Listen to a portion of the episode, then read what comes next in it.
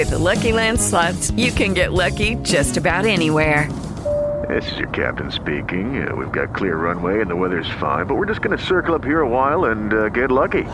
No, no, nothing like that. It's just these cash prizes add up quick. So I suggest you sit back, keep your tray table upright, and start getting lucky. Play for free at LuckyLandSlots.com. Are you feeling lucky? No purchase necessary. Void where prohibited by law. 18 plus terms and conditions apply. See website for details. Lucky Land Casino asking people what's the weirdest place you've gotten lucky? Lucky? In line at the deli, I guess? Aha, in my dentist's office. More than once, actually. Do I have to say? Yes, you do. In the car before my kids' PTA meeting. Really? Yes. Excuse me, what's the weirdest place you've gotten lucky? I never win and tell. Well, there you have it. You can get lucky anywhere playing at LuckyLandSlots.com. Play for free right now. Are you feeling lucky? No purchase necessary. Void where prohibited by law. 18 plus. Terms and conditions apply. See website for details.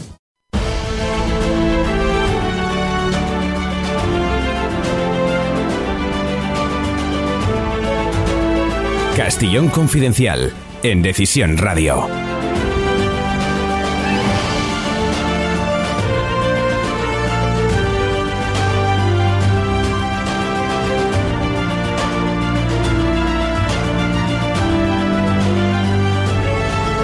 Bienvenidos, gracias por seguir ahí, por volver a empezar una aventura más como cada día. Durante un ratito, un par de horas, estaremos juntos en las 25 emisoras de Decisión Radio para tomar el pulso y conocer algo más de lo que nos esconde la actualidad.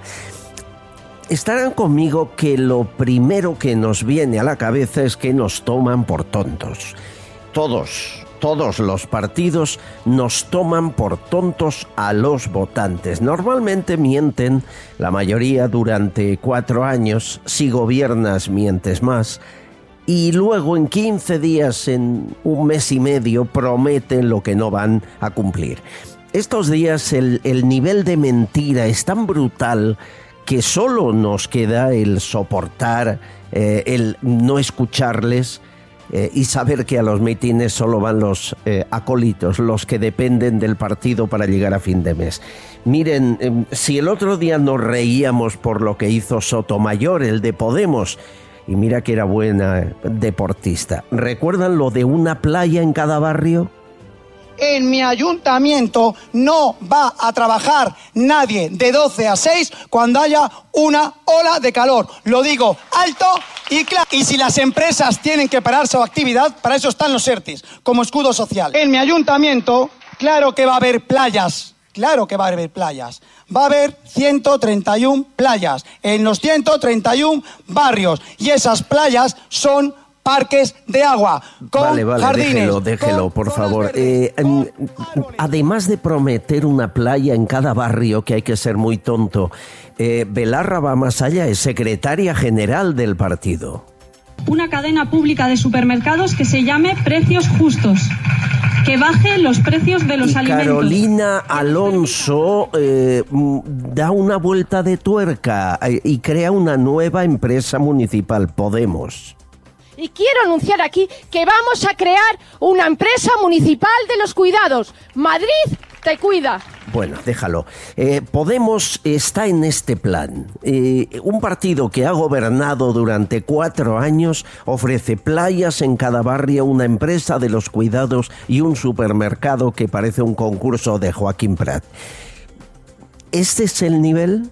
¿Ese es el nivel que, que se supone tenemos los votantes para creerles? No crean que es mejor en los grandes partidos de gobierno PP y PSOE. Ya no sabes cuál es la ideología de uno y otro porque acaban prometiendo lo mismo. Feijó, hablando de vivienda para jóvenes hace meses. Nos comprometemos a avalar el 15% del total de la compra de la vivienda para que junto con el crédito... Sánchez este pasado fin de semana. A través del ICO, que es, para que me entendáis, una suerte de banco público que tiene la Administración General del Estado, vamos a crear una línea de avales para... Y con el Interrail, es decir, que los jóvenes no paguen tren cuando se muevan por Europa. Feijó hace meses. Y es un interrail nacional para que todos los españoles y especialmente los jóvenes tengan Esto fue una... en Fitur, Sánchez este fin de semana. Vamos a tener un Interrail europeo y vamos a tener un Interrail español. Bueno, para- señores, eh, ¿dónde está la ideología? ¿Dónde está la diferencia entre PP y PSOE? ¿En qué se distinguen? ¿En copiarse el uno al otro? ¿En mentir más uno que otro? Es evidente que a Sánchez ya no le cree nadie. Pero ¿qué es esto? ¿Dónde está la distinción? Eh, ¿Qué marca la diferencia? ¿De verdad creen que los jóvenes les van a votar porque les den viajes gratis? y un préstamo ICO, que el préstamo hay que devolverlo, ¿eh? que no es a fondo perdido. Insisto, nos toman por tontos especialmente a los más jóvenes de este país. Van a morder ahí donde pueden, arrastrar un poquito de votos creyendo que son incapaces de mente fácil y que con un cheque cultural como el que hicieron tienen el voto asegurado. Yo espero que la juventud de, de, España, que son el futuro, sepa muy bien la calaña de unos y otros, que vigile las promesas falsas, que no se crea a nadie y que no se dejen comprar como ya hicieron sus mayores. Confío en la juventud de este país, mucho más inteligente que la clase política que ahora nos gobierna. Bienvenidos, empezamos. Estás escuchando Castillón Confidencial. Pide Taxi, la mayor flota de taxis de España. La rapidez y calidad del servicio está garantizada. Sigues el trayecto del taxi que has pedido sobre el mapa hasta que llegue a recogerte. Infórmate en pidetaxi.es y descárgate su aplicación. Garantizan el precio máximo de tu trayecto y puedes pagar con su aplicación con total seguridad. Descárgate la aplicación de Pide Taxi. Que la ocupación es un problema lo sabe todo el mundo, menos este gobierno que dice que no existe tal problema. En el Paseo de la Bona Nova, el mejor barrio de Barcelona, están sufriendo lo peor. Y fíjense, con tanta administración y tanta policía, han de esperar a que llegue una empresa privada, desocupa el próximo 11 de mayo y saque de la vivienda a ocupas tremendamente violentos, agresivos que están ahí. Nos lo cuenta Serafín Giraldo, inspector de policía, portavoz de H50. Hola. Muy buenas, Albert. Que Barcelona es una ciudad con un alto índice de delincuencia, el mayor de España, eso ya lo sabíamos todo. Pero ahora el problema que se nos avecina es un problema con la ocupación. Hay 7.300 denuncias en 2022 en toda Cataluña y 42% de las ocupaciones en España se producen en Cataluña. Barcelona se lleva la mayor parte de estas 7.300. El problema lo tienen ahora en Barcelona con dos pisos en un barrio de La Bonanova, es un barrio muy pudiente de Barcelona, una casa, la Casa de la Ruina y el Cubo, son dos edificios que se hayan ocupados. Pues bien, eh, hubo un lanzamiento el día 22 de marzo que eh, al final no se pudo realizar porque bueno, los ocupas estaban bien organizados y los mozos de escuadra no pudieron. Y el problema que se genera ahora es que una empresa, una empresa muy conocida, muy afamada, pues ha amenazado, evidentemente, para echar a estos ocupas el 11 de mayo y dice que va a poner 50 trabajadores y un montón de vecinos y gente que vienen autocares de toda España para echar a estos ocupas. El siguiente problema es que la propiedad de estos dos edificios es el Sareg, con lo cual, ¿quién ha contratado a esta empresa? Ese es el primer punto. Y en segundo lugar, si esta amenaza se llega a realizar, viviremos en España una nueva batalla campal vergonzosa entre una empresa que trata de desocupar y unos ocupas. En definitiva, la justicia tiene que actuar, pero tiene que actuar para evitar estas situaciones paralegales, estas situaciones que no se ajustan a la ley. Reitero que hay un problema social y un problema social grave con la ocupación, pero este no es el sistema para solucionarla. La ley tiene que actuar, los jueces tienen que actuar, el ayuntamiento debería, aunque no quiere, actuar. Y por último, quien tiene que desalojar a estos individuos son los Mossos de Escuadra, no una empresa.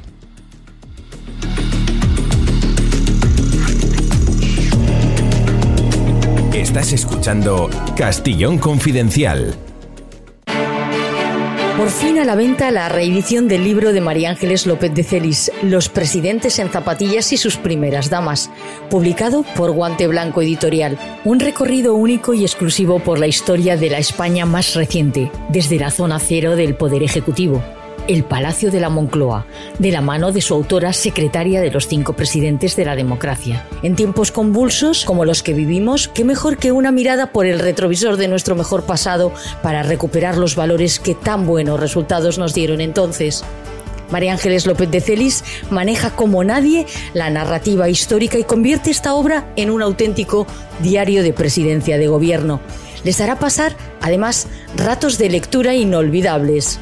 Los presidentes en zapatillas y sus primeras damas. En librerías habituales y online en todas las plataformas.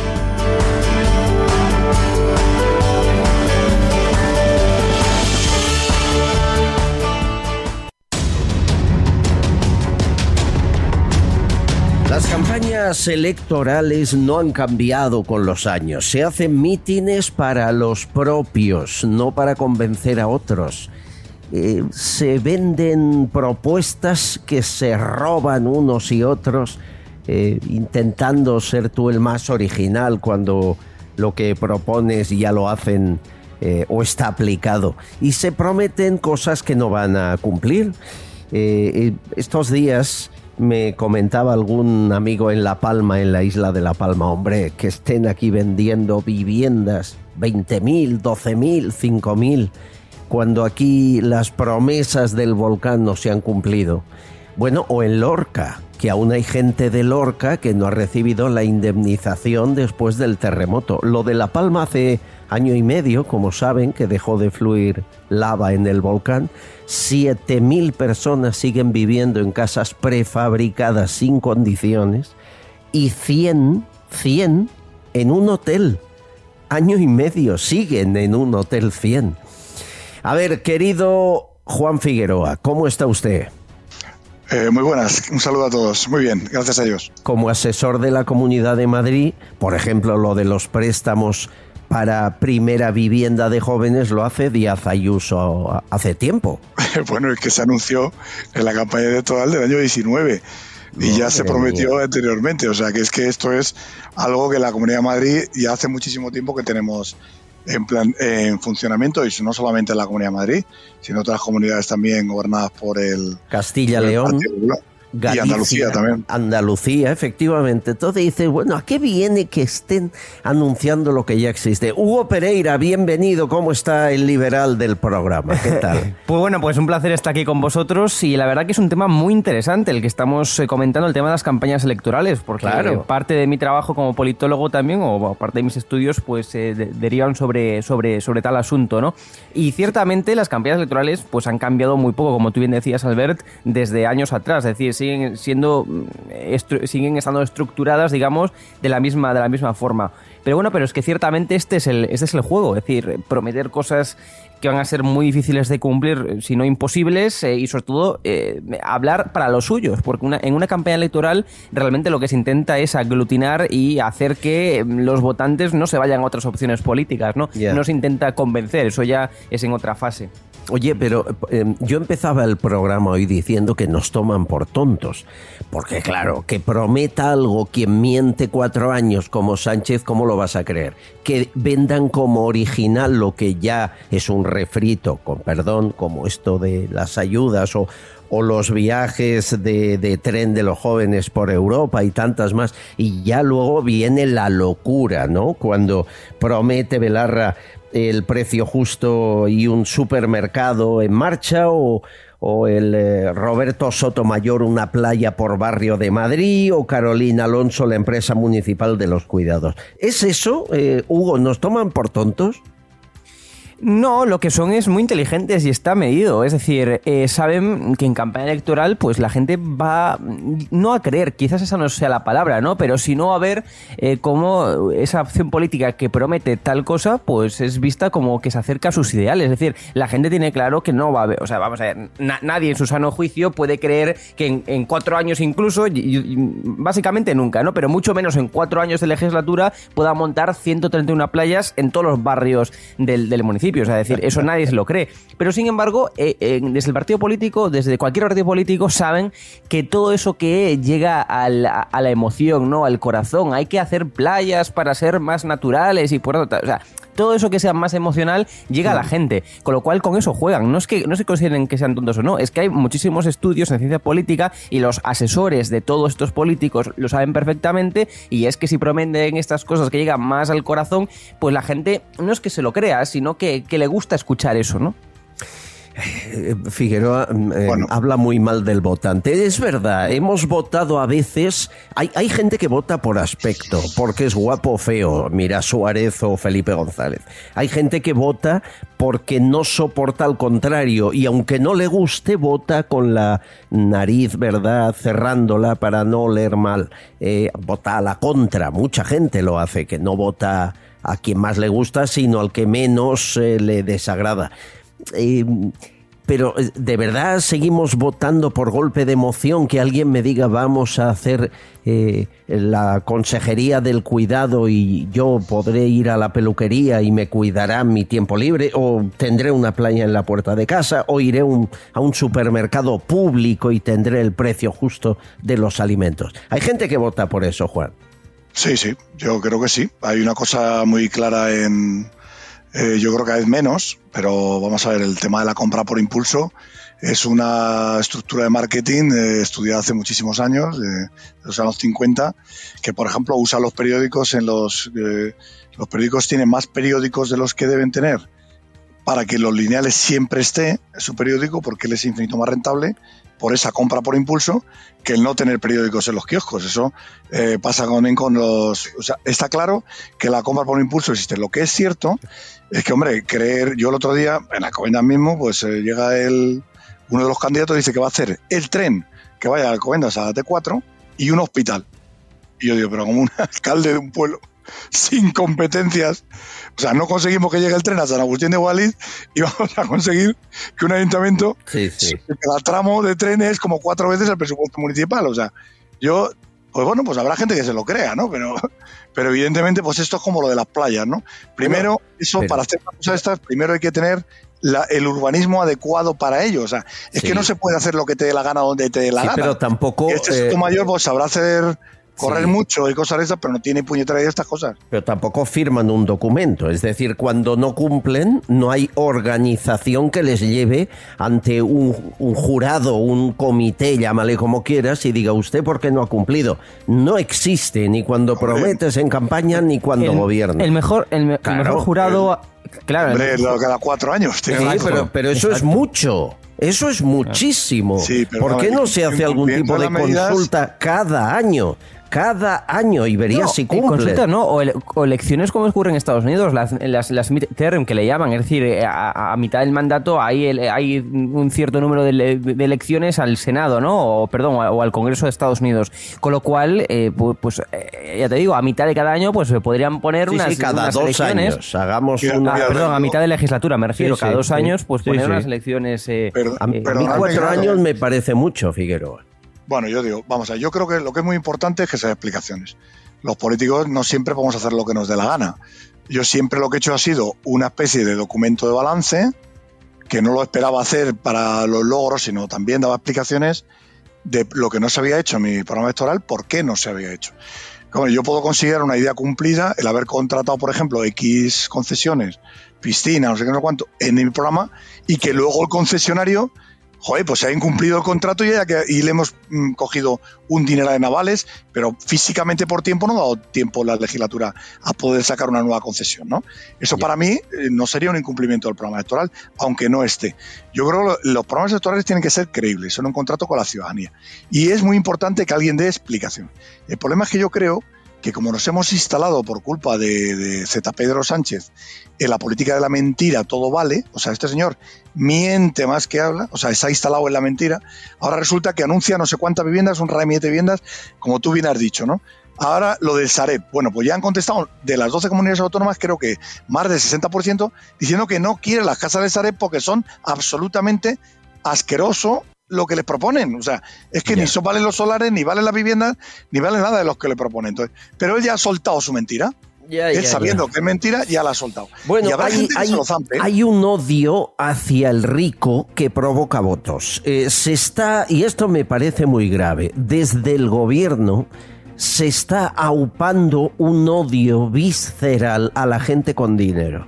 Me parece grave porque, señores, de aquí a expropiese, como hacía Chávez, un paso. Lo de Belarra estos últimos días ha sido de traca, escuchen. una cadena pública de supermercados que se llame Precios Justos, que baje los precios de los alimentos, que nos permita proteger a los pequeños y a los medianos productores agrícolas y ganaderos y sobre todo, compañeros y compañeras, que nos permita mirarle de frente al oligopolio alimentario. Hay que decirlo claro, en este país hay un oligopolio alimentario y el señor, el capo que está al frente de ese oligopolio es el señor Juan Roch al frente de Mercadona. A ver, una ministra del gobierno puede llamar capo a un empresario sin antecedentes ni imputación. Le puede señalar ante la opinión pública como el enemigo público número uno de la clase más humilde.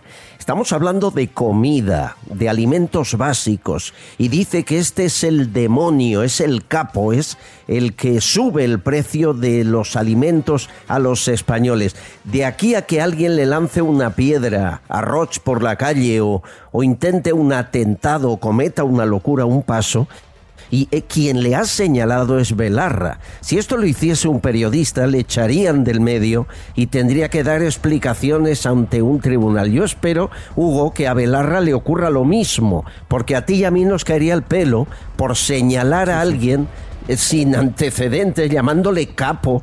Pero, pero, ¿qué- ¿quién se creen que son? ¿Qué es esta...? eh, es- esto es como los paramilitares de, de una dictadura. ¿Esto que son? Parapolíticos.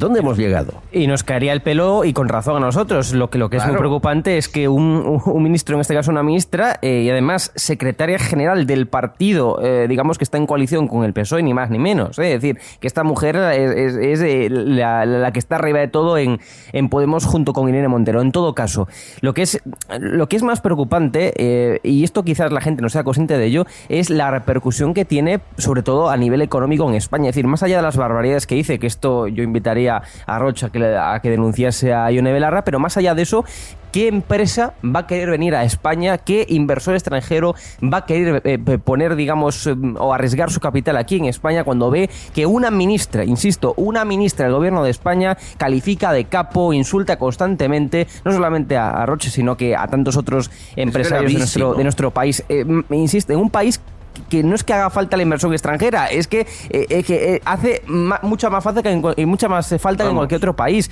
Es que es una cosa verdaderamente alucinante, ¿no?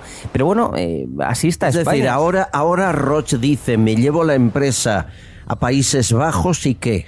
Hombre. ¿Y quién le dice algo a Roche? No, no, y haría, haría perfectamente. Claro, y no es la única, ahora te doy paso, Juan, pero Carolina Alonso, tú conoces a esta portavoz de Podemos en la Asamblea de Madrid.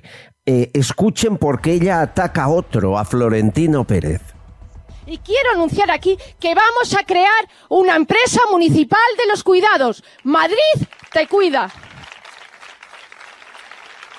Porque los cuidados tienen que ser repartidos y también asumidos por parte de las instituciones, porque las trabajadoras del servicio de atención a domicilio, que en su 90% son mujeres, están siendo brutalmente explotadas por las empresas de Florentino Pérez, que son las que tienen las contratas en el Ayuntamiento de Madrid.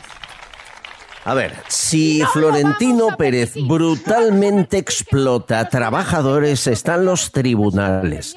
¿Cómo alguien que ocupa un cargo de diputada en la Asamblea puede decir una acusación tal sin pruebas? Figueroa, ¿no hay límite?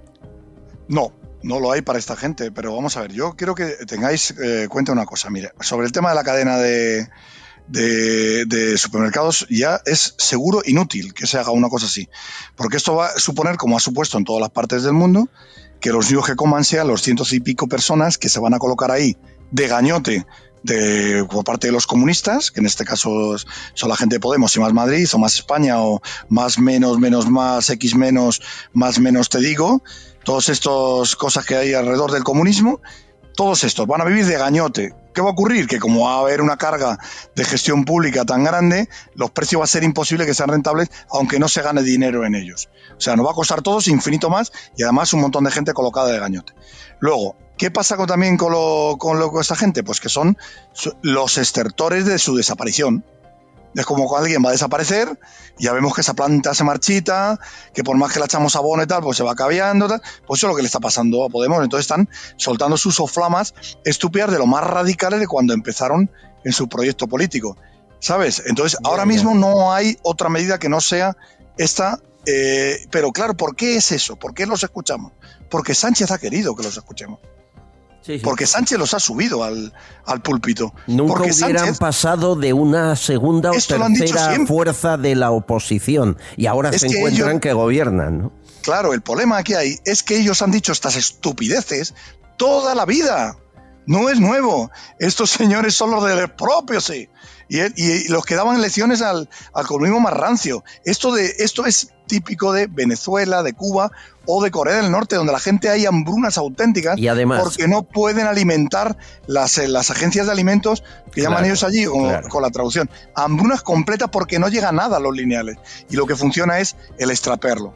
Y luego ya hablar que Florentino es de una ignorancia tan absoluta cuando montones de los servicios públicos no están en manos de las empresas de Polentino, sino otras empresas incluso de, de carácter social, que son cooperativas y que son es de una ignorancia. O sea, que esta, pero si la oyerais hablar cada jueves, como hago yo en el Parlamento, de la comunidad amparada por su inmunidad parlamentaria, dice cada barbaridad esta señora, que si la gente la siguiera, o sea, cualquier persona en su sano juicio, es imposible que le votara. Pero claro, ellos tienen su, espectro ahí de voto cautivo, que lo tenía antes Izquierda Unida, eh, bueno, que Izquierda Hundida, porque Izquierda Unida ya no existe el antiguo concepto, ahora es el de Izquierda Hundida alias Podemos, y entonces, claro, pues eh, eh, ocurre lo que ocurre. Yo le invito a las personas a que escuchen sus discursos, los de esta señora en la Asamblea de Madrid, empieza insultando, acaba insultando, jamás hace una sola propuesta, que no sea una estupidez, aparece allí con, con bolsas de globo o con no sé, es un, es un teatrillo el que tienen continuamente en la Asamblea que es francamente ridículo. Señores, eh, tengo un libro que habla de socialismo y de liberalismo, escrito por Hugo Pereira. Vamos a intentar entender las claves de lo que está ocurriendo, a subir un escalón más arriba para tomar un punto de, de visión más general. Eh, Hugo Pereira, el único del equipo que se echa años encima para parecer mayor. El resto nos los quitamos, como Figueroa y yo. Bueno, un bichí catalán, por favor, y hablamos de tu libro y de lo que quieran, que tengo mucho. Eh, está, estará por aquí Sofía de Borbón, la prima del rey, y estará Luis María Pardo, ah, el abogado de Liberum. Eh, tenemos conexión con Londres, hay, hay mucho que explicar. Pero antes, agua buena, bichí catalán, que fluya, por favor, del fondo de las aguas más sanas del mundo, las que están con magma eh, en el fondo de la Tierra y que nacen ya con gas. No se añade ese gas de forma artificial. Agua que se vendía en farmacias, por algo será. Que no le falte en casa, bichí catalán.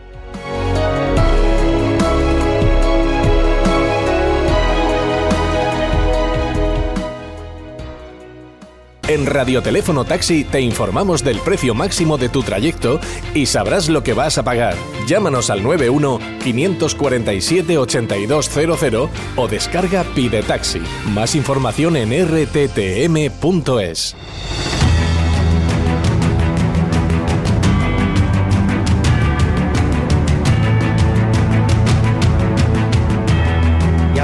también de pantanos y de por qué España lidera la destrucción de pantanos. Lo hemos hecho ya en alguna ocasión en este programa, pero ustedes nos piden que lo sigamos haciendo. Eh, hay tanto que explicar hoy, es un día muy intenso. ¿eh? Mensajes a través de redes sociales y de las plataformas habituales. Eh, Casles en el canal de YouTube dice, la reincidencia no es delito en España. Eh, no solo al delincuente deberían meterle preso, sino también deberían revisarse sentencias de jueces que les dejan fuera cuando tienen reincidencia por años. Eh, preguntan, ¿quién, eh, a ver si lo sabe Figueroa esto, Lérida dice, ¿quién ha falsificado los mails supuestos eh, que invitaban a Bolaños a los actos del 2 de mayo? ¿Sabes lo de la supuesta falsificación de correos por parte de Moncloa, no, Juan? Bueno, lo que yo he, lo que yo he leído, que francamente no sé nada que haya salido aquí de, de nosotros porque no es ni mi área ni de lejos, pues no sé, no sé qué ha podido pasar, pero parece ser que ellos dicen ahora eh, que bueno, que recibieron cierta invitación.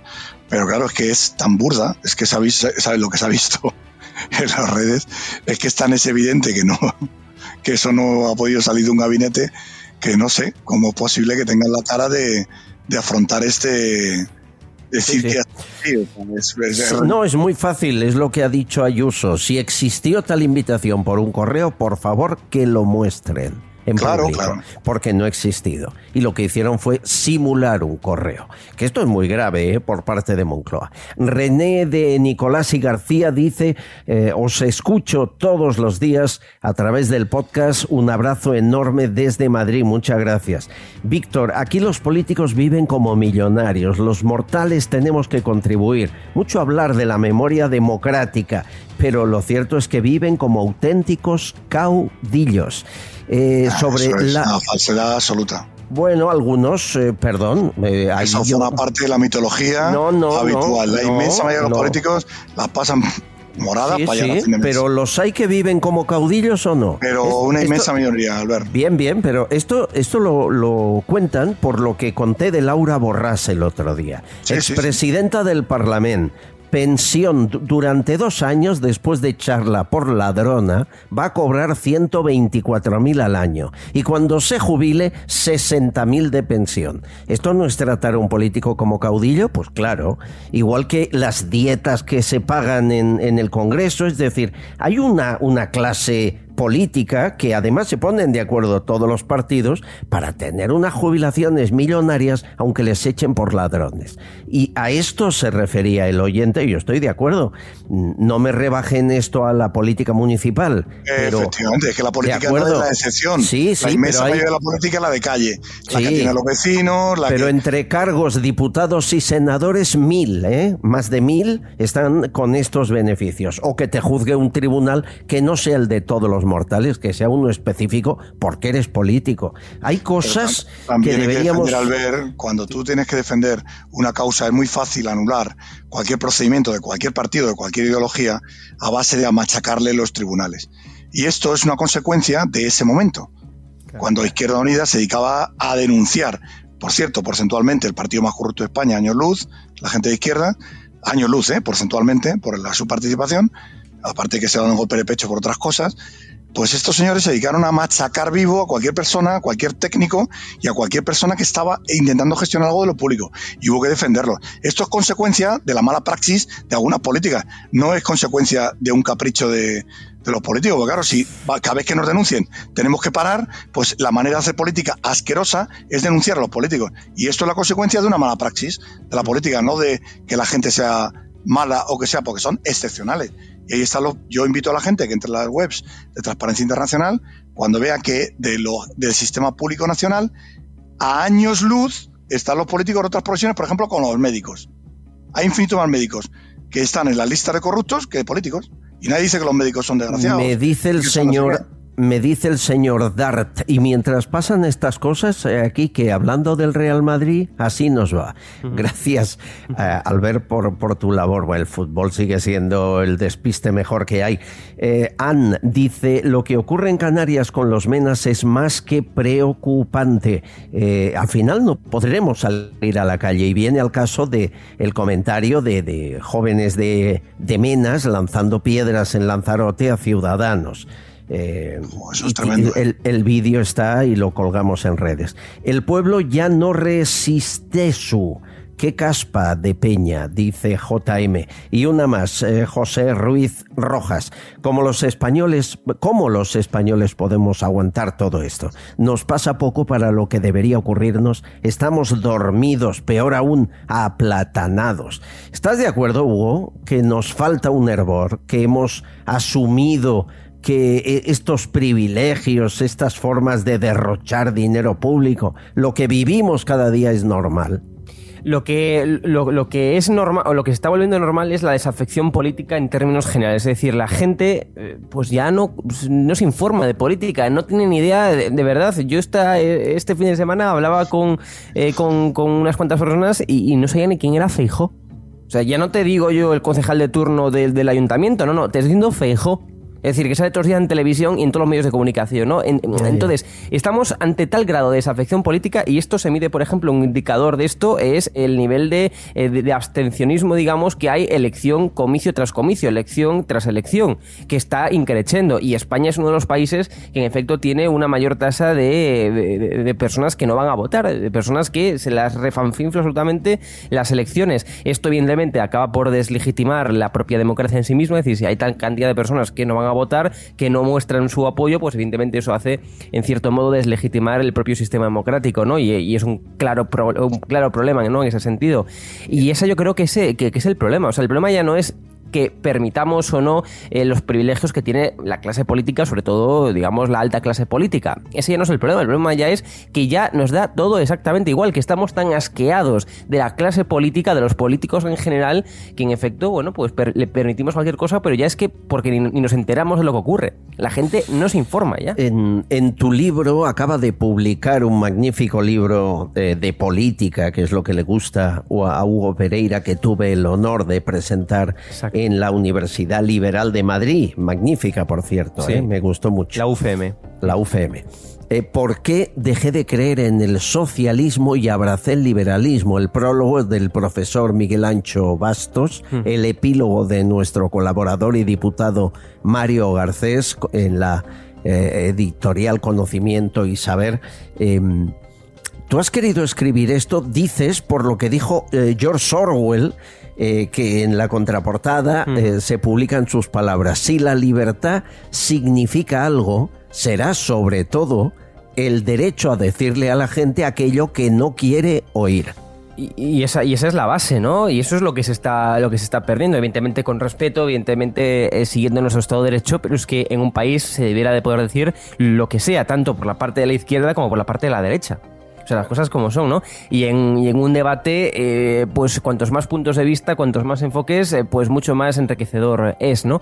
Eh, y, eso se está perdiendo. Es decir, la autocensura es lo más preocupante. Cuando ya no es que te censuren, sino ya es que cuando tú mismo te censuras porque sabes que lo que puedes decir, lo que piensas, pues no es lo más correcto, ¿no? E insisto, y no estamos hablando de, insultos o decir de que Hitler es, es Dios, como hay gente que lo que por desgracia que lo dice, y eso es una locura aplastante, ¿no? Ya no digo eso, sino decir de cuestiones cuestiones lógicas, de cuestiones económicas, de cuestiones de teoría política, ¿no? Y tú, bueno, pues ya no lo voy a decir porque si no es que van a ver mal, ¿no? Entonces, es que eso es un claro riesgo, insisto, que, como decía antes, también hace deslegitimar la propia democracia. La democracia es el sistema más perfecto, ¿no? De organización social que permite la paz y la prosperidad. Nunca hubo eh, tal periodo de, paz eh, sin guerra, por tanto, como, como en estos momentos actuales, ¿no? Si echamos una vista atrás a la historia. Eh, pero claro, pero es que la democracia requiere una serie de compromisos, ¿no? Votar en las elecciones, por ejemplo, ejemplo, sufragio activo y pasivo, eh, eh, requiere estar informados, eh, requiere, por tanto, poder hablar con libertad, requiere, bueno, una serie de, condiciones que no se están cumpliendo, por desgracia. Entonces, estamos en un grave problema ¿no? de legitimación de la propia democracia que tan importante es preservar, claro. Sin duda. tú militaste en el Partido Socialista mm. cuando llegó Pedro Sánchez y en cuanto empezó a mentir con lo de Bildu, con los indultos, tú te fuiste enseguida y dejaste de militar. Y me eso echaron, te- me echaron también. Te echaron. me echaron de juventudes, me echaron. Me echaron ¿Ah, sí? en- yo estaba, yo estaba, yo militaba en juventudes, evidentemente, ¿no? Como, en- como en los, en caso de los jóvenes, en juventudes socialistas y en el propio partido, en el PSOE. Y a mí en, en verano, yo me fui en, en diciembre, ¿no? Del PSOE, pero en verano me habían echado ya de juventudes socialistas porque era una persona eh, un poco, digamos, bueno, pues que no seguía con sus ideales. Pero cuando la gente me diga que era comunista, no, no, a mí me echaron porque no seguía con los ideales del PSOE. Y ya luego en, en, en diciembre, pues Pero me bueno, fui yo el, ya el que no directamente. seguía, el que no seguía con los ideales del PSOE era Sánchez, ¿no? Bueno, O sea, no era- claro, el Bueno, que- eso buenísimo. claro, tú, tú no cambiaste. El, sanchi- el sanchismo Claro. se ha zampado al PSOE. Claro, tú pensabas eh, lo mismo que Alfonso Guerra piensa hoy, que eso no es el PSOE, que es otra cosa. Es decir, cuando no piensas como el líder que en ese momento gobierna con mano de hierro, a la calle. Es, eh, eh, eso te ocurrió a ti. Eh, hay gente que no perdona el cambio de partido y contigo ha sucedido que, que te llaman chaquetero, ya sabes, ¿no? A la- cualquiera pero- que, pero me das ha pero por la parte de la derecha también, es decir, entonces Sí, me- sí. me- o sea, yo todo el mundo sabe, a mí eh, la izquierda y la derecha me la refanfinflan absolutamente, o sea, lo que digan los votantes me refiero, o sea, me la refanfinfla absolutamente, ¿no? Los votantes o, o- o la gente, es decir, yo no estoy aquí para, para, para contentar a nadie, sinceramente, eso en todo caso estarán los, los políticos, ¿no? Que tendrán que contentar a su electorado para que, para que les vote. Yo no estoy en esa, en esa fase, con lo cual, de verdad, es que me la refan, siempre lo digo y la gente me dice, pero ¿cómo puedes decir eso? No, me la refanfinfla absolutamente lo que digan eh, personas derechas o de izquierdas, ¿eh? absolutamente, lo digo en serio. Pero tú, una, una persona como tú eres incómoda para cualquier partido, Claro, te lo claro. digo yo. Y luego, eh, claro, el problema es que Sánchez o el sanchismo no vive de una ideología. Hace mucho tiempo que han renunciado a tener una ideología propia.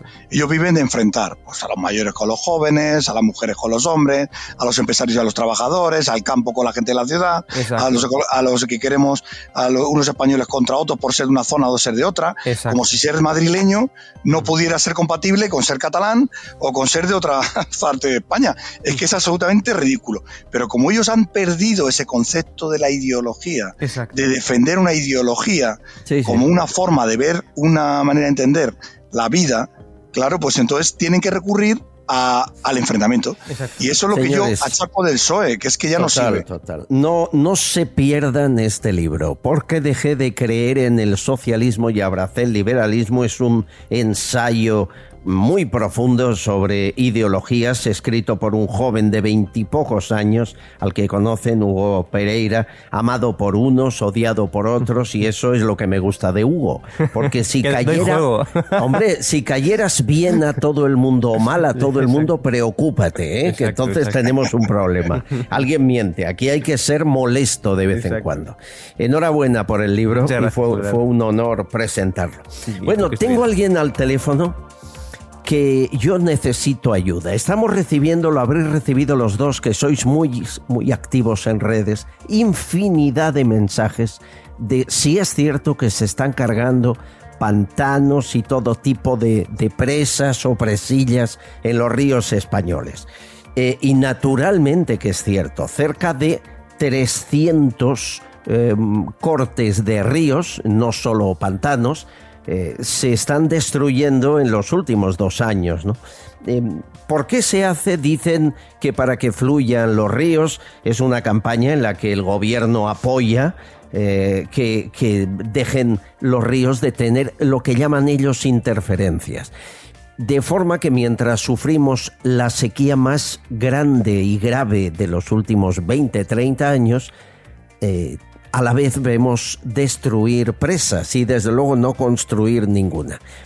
Eh, hay aquí algo primordial eh, que hay que poner en, en este tablero de ajedrez. Y es que el agua está cotizando en bolsa. Empezó a cotizar en bolsa en, en California hace ya tres años. Eh, por lo tanto, el, el agua es un bien escaso. Y dos, que el gobierno español ha puesto en marcha una inversión de 2.500 millones de euros en restaurar los ríos. que es como decir que aquí hay una de chiringuitos con dinero público, prepárense ustedes, ¿eh? 2.500 millones para lo que llaman restaurar ríos. Quien tiene algunas respuestas a lo que estamos contando es una abogada experta en agua, eh, ingeniera, que sabe muy bien lo que hace. Pilar Esquinas, bienvenida, ¿cómo estás? Hola, muy buenas tardes. Muchísimas gracias por, por, ah, bueno, por invitarme a vuestra casa. Un auténtico honor. ¿Cómo estáis? Encantada. No es la primera vez que estás con nosotros. Cada vez que estás eh, nos da que pensar un par de meses, por eso tardamos en volverte a llamar, porque nos dejas con la duda. Primero, eh, cada vez que maldita.es o neutral dice que es mentira que no se destruye empresas, eh, ¿quién tiene la verdad? With the Lucky Land slots, you can get lucky just about anywhere. This is your captain speaking. Uh, we've got clear runway and the weather's fine, but we're just going to circle up here a while and uh, get lucky. No, no, nothing like that. It's just these cash prizes add up quick. So I suggest you sit back, keep your tray table upright, and start getting lucky. Play for free at LuckyLandSlots.com. Are you feeling lucky? No purchase necessary. Void where prohibited by law. 18 plus terms and conditions apply. See website for details.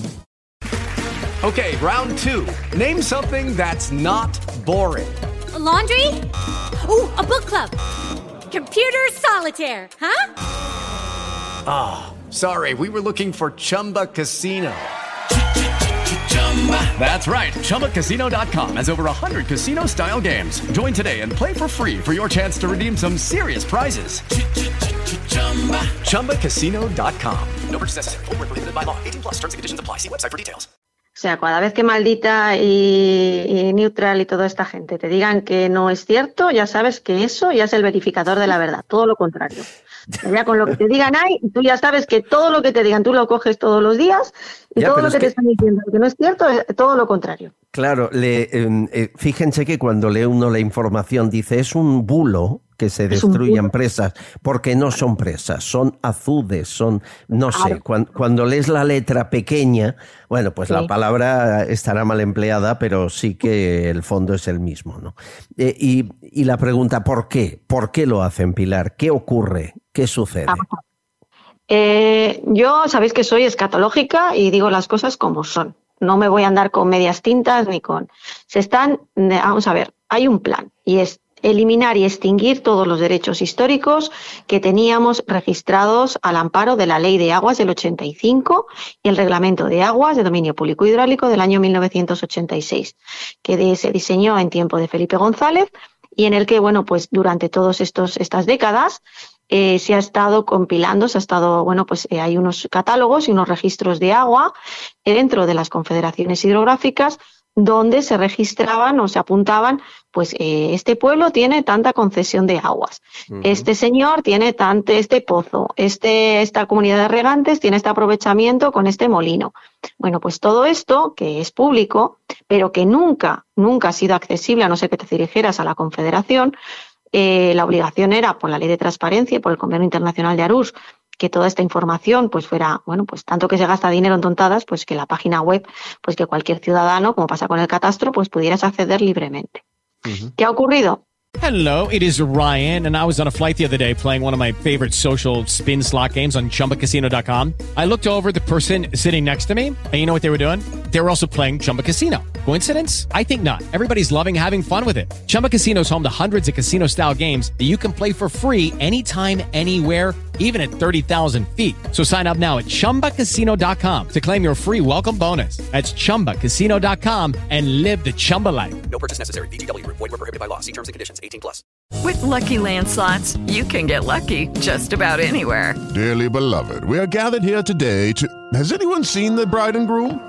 Sorry, sorry, we're here. We were getting lucky in the limo and we lost track of time. No, Lucky Land Casino, with cash prizes that add up quicker than a guest registry. In that case, I pronounce you lucky. Play for free at LuckyLandSlots.com. Daily bonuses are waiting. No purchase necessary. Void where prohibited by law. 18 plus. Terms and conditions apply. See website for details. que como se está activando el banco del agua y se tiene que directamente se va a hacer se va se está acelerando ya eh, lo que es el, el, mercado concesional en el que bueno pues ahora mismo se está se está activando la declaración de sequía en Andalucía y en Barcelona pues yo os invito a toda la gente que nos escucha que busquéis declaración de, de sequía venta de derechos concesionales. O sea, el Partido Socialista, cuando llegó con Cristina Narbona al poder en el año 2005, 2004, 2005, lo primero que hicieron fue activar precisamente este mecanismo y es que yo cuando te activo declaración de sequía, eh, si tú tienes agua y a mí me hace falta, mm, a través de unos mecanismos, porque no tenemos tiempo y es un poquito complejo para explicar, pero simplemente la información está. Eh, la Administración, al activarte la declaración de sequía, lo que hace es que también las confederaciones te autorizan a que tú puedas vender parte de tu concesión.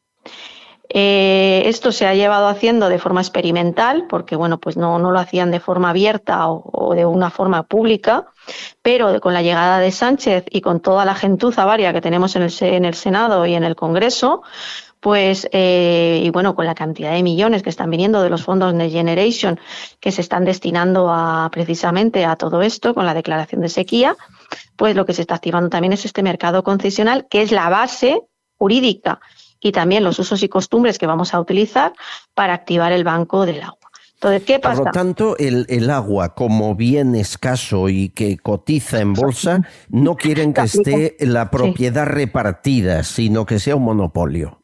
Exacto, lo que han hecho es que se han metido los fondos de inversión junto en connivencia con los eh, porque vamos a ver, ten en cuenta que se ha creado para crear un banco, vamos a ver, para que veáis el símil. Banco de agua, banco normal o una empresa, ¿vale? Entonces tú vas a tener en ese banco, en ese, en ese banco del agua, tiene que haber un consejo de administración. Entonces, en ese consejo de administración, cada silla se va a representar por los ecologistas. ¿Y cuál es su cuota de asignación o su concesión? Pues los cauces ecológicos. Por eso han estado dando por culo tanto tiempo que si el cauce ecológico, que si el, río, que si no sé qué. Vale, pues ahí ya los ecologistas ya tienen su mordidita. FENACORE son los que quieren aglutinar todos los, derechos que hay de agua agrícola, pues eh, para que no asistan, no, no, los pequeños, a mí no me interesan los pequeños, me interesan comunidades de usuarios, me interesan que seamos un organismo grande, entonces los grandes regantes son los que están ya en el Consejo de Administración y luego las industrias hidroeléctricas. luego estamos privatizando el agua de alguna forma.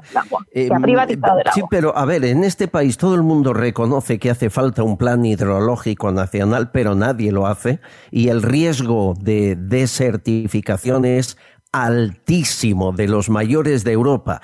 Eh, es un contrasentido ver que se destruyen embalses, llámele como quiera, y de la dimensión que sea mientras tenemos sequía, ¿no? Y, por otra parte, aquí no hay quien construya un pantano, eh, eh, por el tópico de que Franco los inauguraba todos, nadie, ningún político quiso la foto cortando la cinta. ¿Qué nos queda? ¿Cuál es el futuro? Okay, round two. Name something that's not boring. A laundry? Ooh, a book club. Computer solitaire, huh? Ah, oh, sorry, we were looking for Chumba Casino. That's right. ChumbaCasino.com has over 100 casino style games. Join today and play for free for your chance to redeem some serious prizes. ChumbaCasino.com. No purchase necessary. Full prohibited by law. 18 plus terms and conditions apply. See website for details. Hola, buenos días, mi pana. Buenos días, bienvenido a Sherwin Williams. ¡Ey! ¿Qué onda, compadre?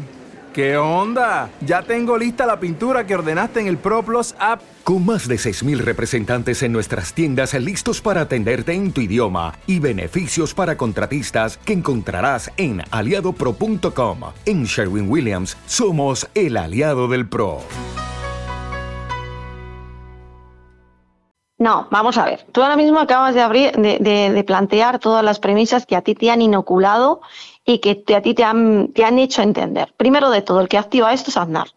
El gobierno de Aznar, junto con eh, fueron las órdenes que vinieron de, dentro de los fondos de cohesión al, para poder introducir la directiva marco del agua en nuestro país. Entonces, Aznar diseña el primer, el primer eh, plan hidrológico, pero es para dar cabida a este mercado concesional. O sea, vamos a ver, aquí no hay nada accidental.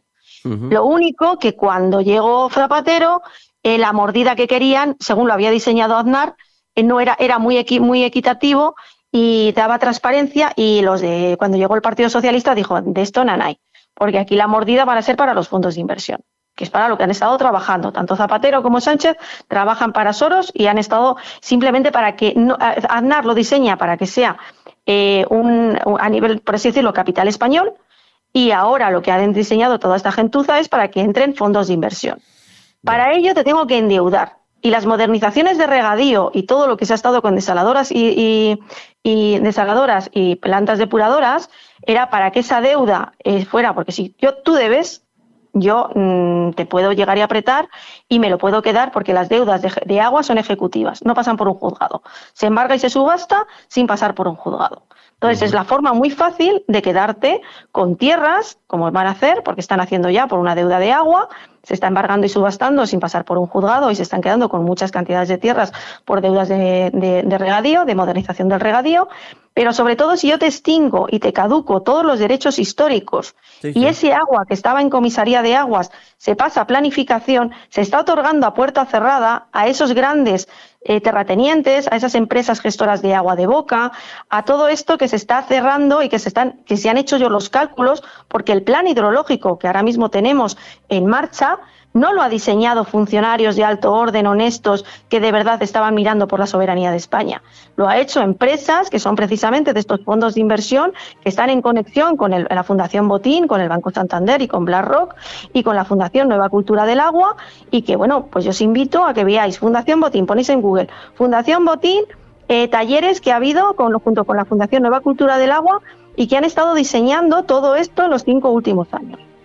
O sea que es muy fácil. Increíble, es Pilar Esquinas, eh, nos vuelve a dejar pensando, que es lo que me gusta. Un abrazo, gracias por estos minutos. Un fuerte abrazo, no es sequía, es saqueo, y es el gran negocio del agua que han cogido a España precisamente para ser el epicentro de este gran movimiento que va a ser a nivel mundial. Un abrazo, Pilar, muchas gracias. Un saludo, adiós. Experta en derecho de agua, no es sequía, es saqueo. Figueroa.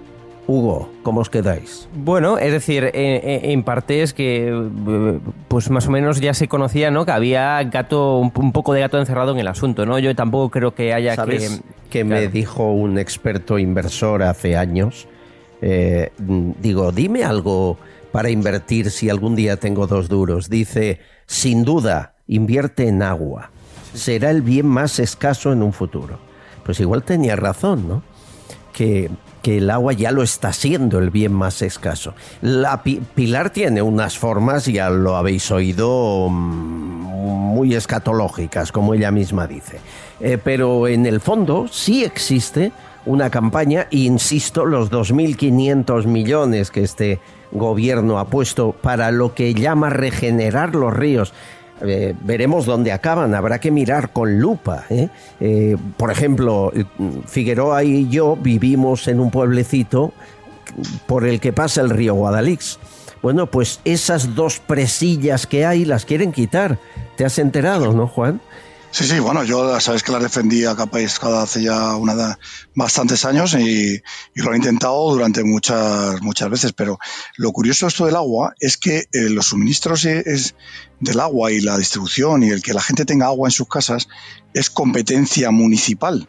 Y en todo esto, el gobierno todavía no se ha dirigido a ningún ayuntamiento, ni siquiera a la Federación Española de Municipios y Provincias. Vamos a ver, los que somos competencias en riegos, agua, en todo, somos los propios ayuntamientos.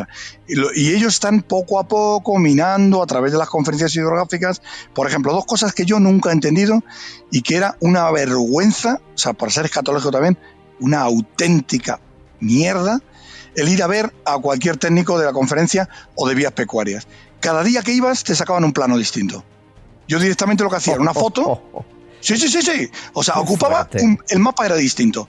Entonces yo sacaba una foto con mi móvil directamente y lo imprimía. Y cuando íbamos a ver, le decía, oye, ¿por qué este plano es distinto que el que viene aquí y el anterior y el anterior y el anterior? Entonces se ponían tremendamente súper nerviosos y yo era una persona muy incómoda, ¿no? Entonces yo les exigía que me emitieran oficialmente un plano de por dónde iba mis vías pecuarias, mis riberas del río Guadalís, cuál, es, el España de inundación, jamás lo conseguí en 12 años que fui.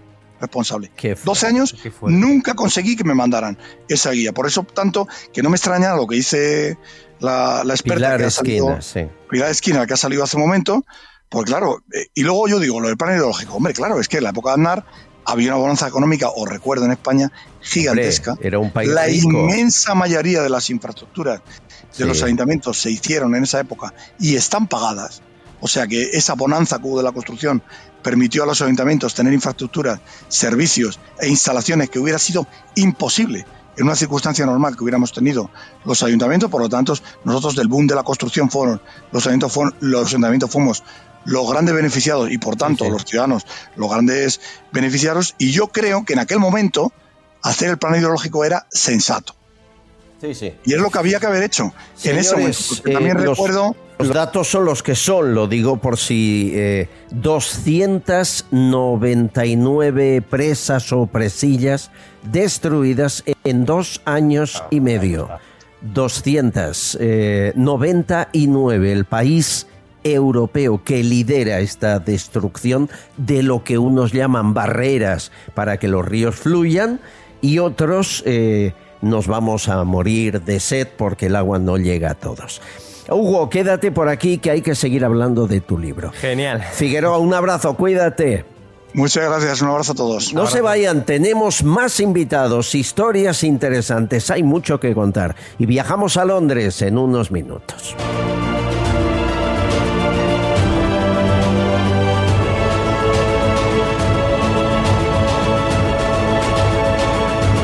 Estás escuchando Castillón Confidencial.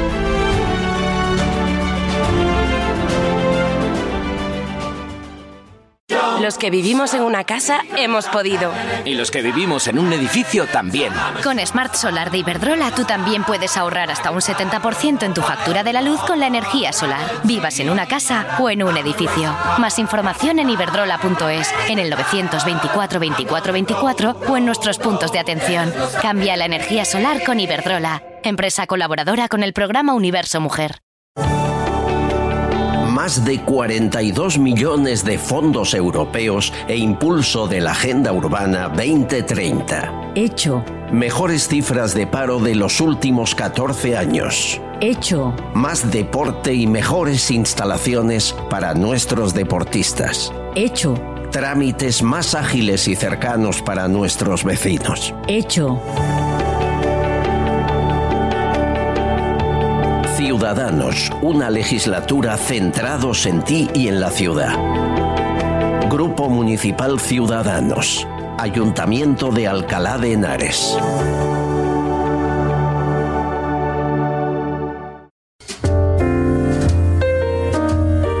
La Espumosa, ubicada en Glorieta Pintor Sorolla, número 4, Metro Iglesia, en pleno corazón de Ponzano. Selecta carta de productos mediterráneos y de elaboración propia, champán francés, sprit clásico y macerado con fruta natural. Tu gastrobar con terraza y buen ambiente, un espacio idóneo para celebrar con tus amigos, organizar tus afterworks o eventos de empresa. Visítanos en laespumosabar.com o llámenos al 651 30 10 38. La Espumosa Bar, el gastrobar de moda.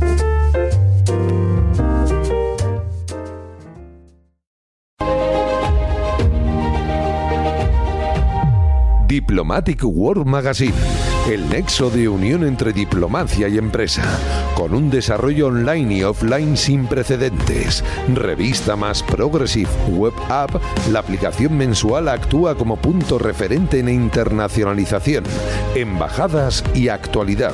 Si quieres estar informado de las noticias y eventos más importantes, regístrate en la web www.diplomaticworldmagazine.com y recibe la revista todos los meses.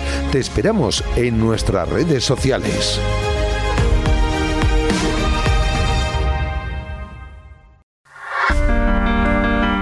¿Necesitas contratar los servicios de una empresa de seguridad privada? Cuenta con Levantina de Seguridad y sus más de 40 años de experiencia. Deja de preocuparte por tu casa de verano, tu negocio o nave industrial.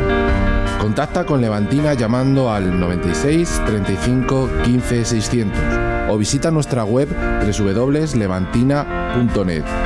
Juntos encontraremos la forma de proteger lo que más te importa. Levantina de Seguridad, el factor humano es lo que cuenta.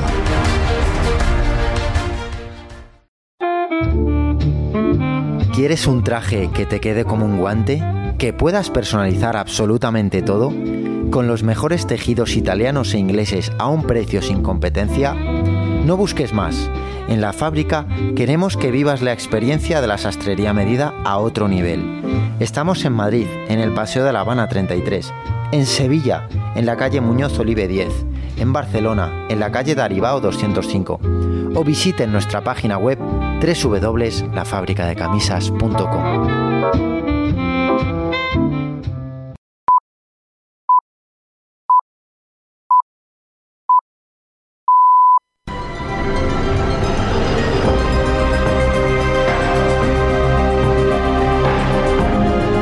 Castillón Confidencial en Decisión Radio.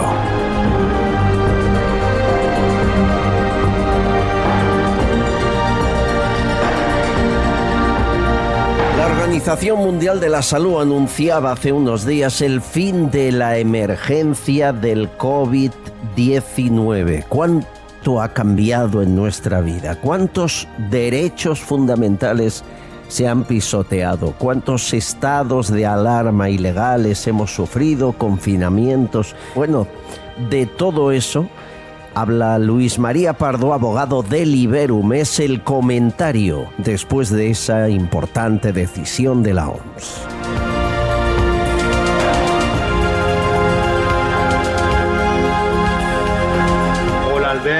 Eh, es un placer como siempre el poder estar unos minutos aquí en tu programa.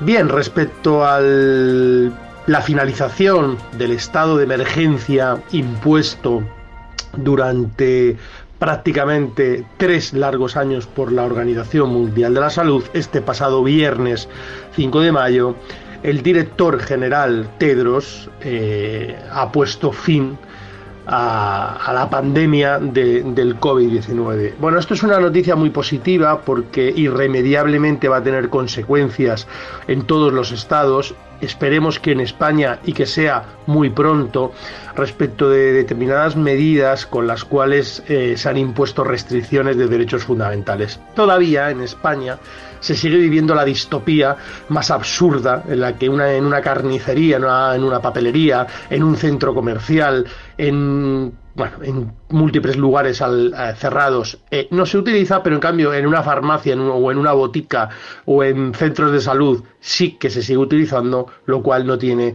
ni pies mi cabeza. Esperemos, esperemos que el gobierno actúe rápido y elimine las mascarillas como están haciendo otros Estados miembros de la Unión Europea de todos los aspectos de la vida. Y por último quiero terminar. Quiero terminar, eh, al ver si me dejas muy brevemente sobre la repercusión que tendrá a partir de ahora la finalización de, eh, la pandemia del COVID. Ahora lo que vamos a exigir desde eh, la Asociación Liberum y lo que vamos a exigir desde el equipo jurídico es que se haga justicia, Albert. Ahora no puede quedar, nadie se puede poner una venda con lo que ha pasado. No se puede poner una venda con lo que sucedió en las residencias. Por tanto, nosotros exigiremos justicia a partir de ahora ante los tribunales y ante los tribunales europeos.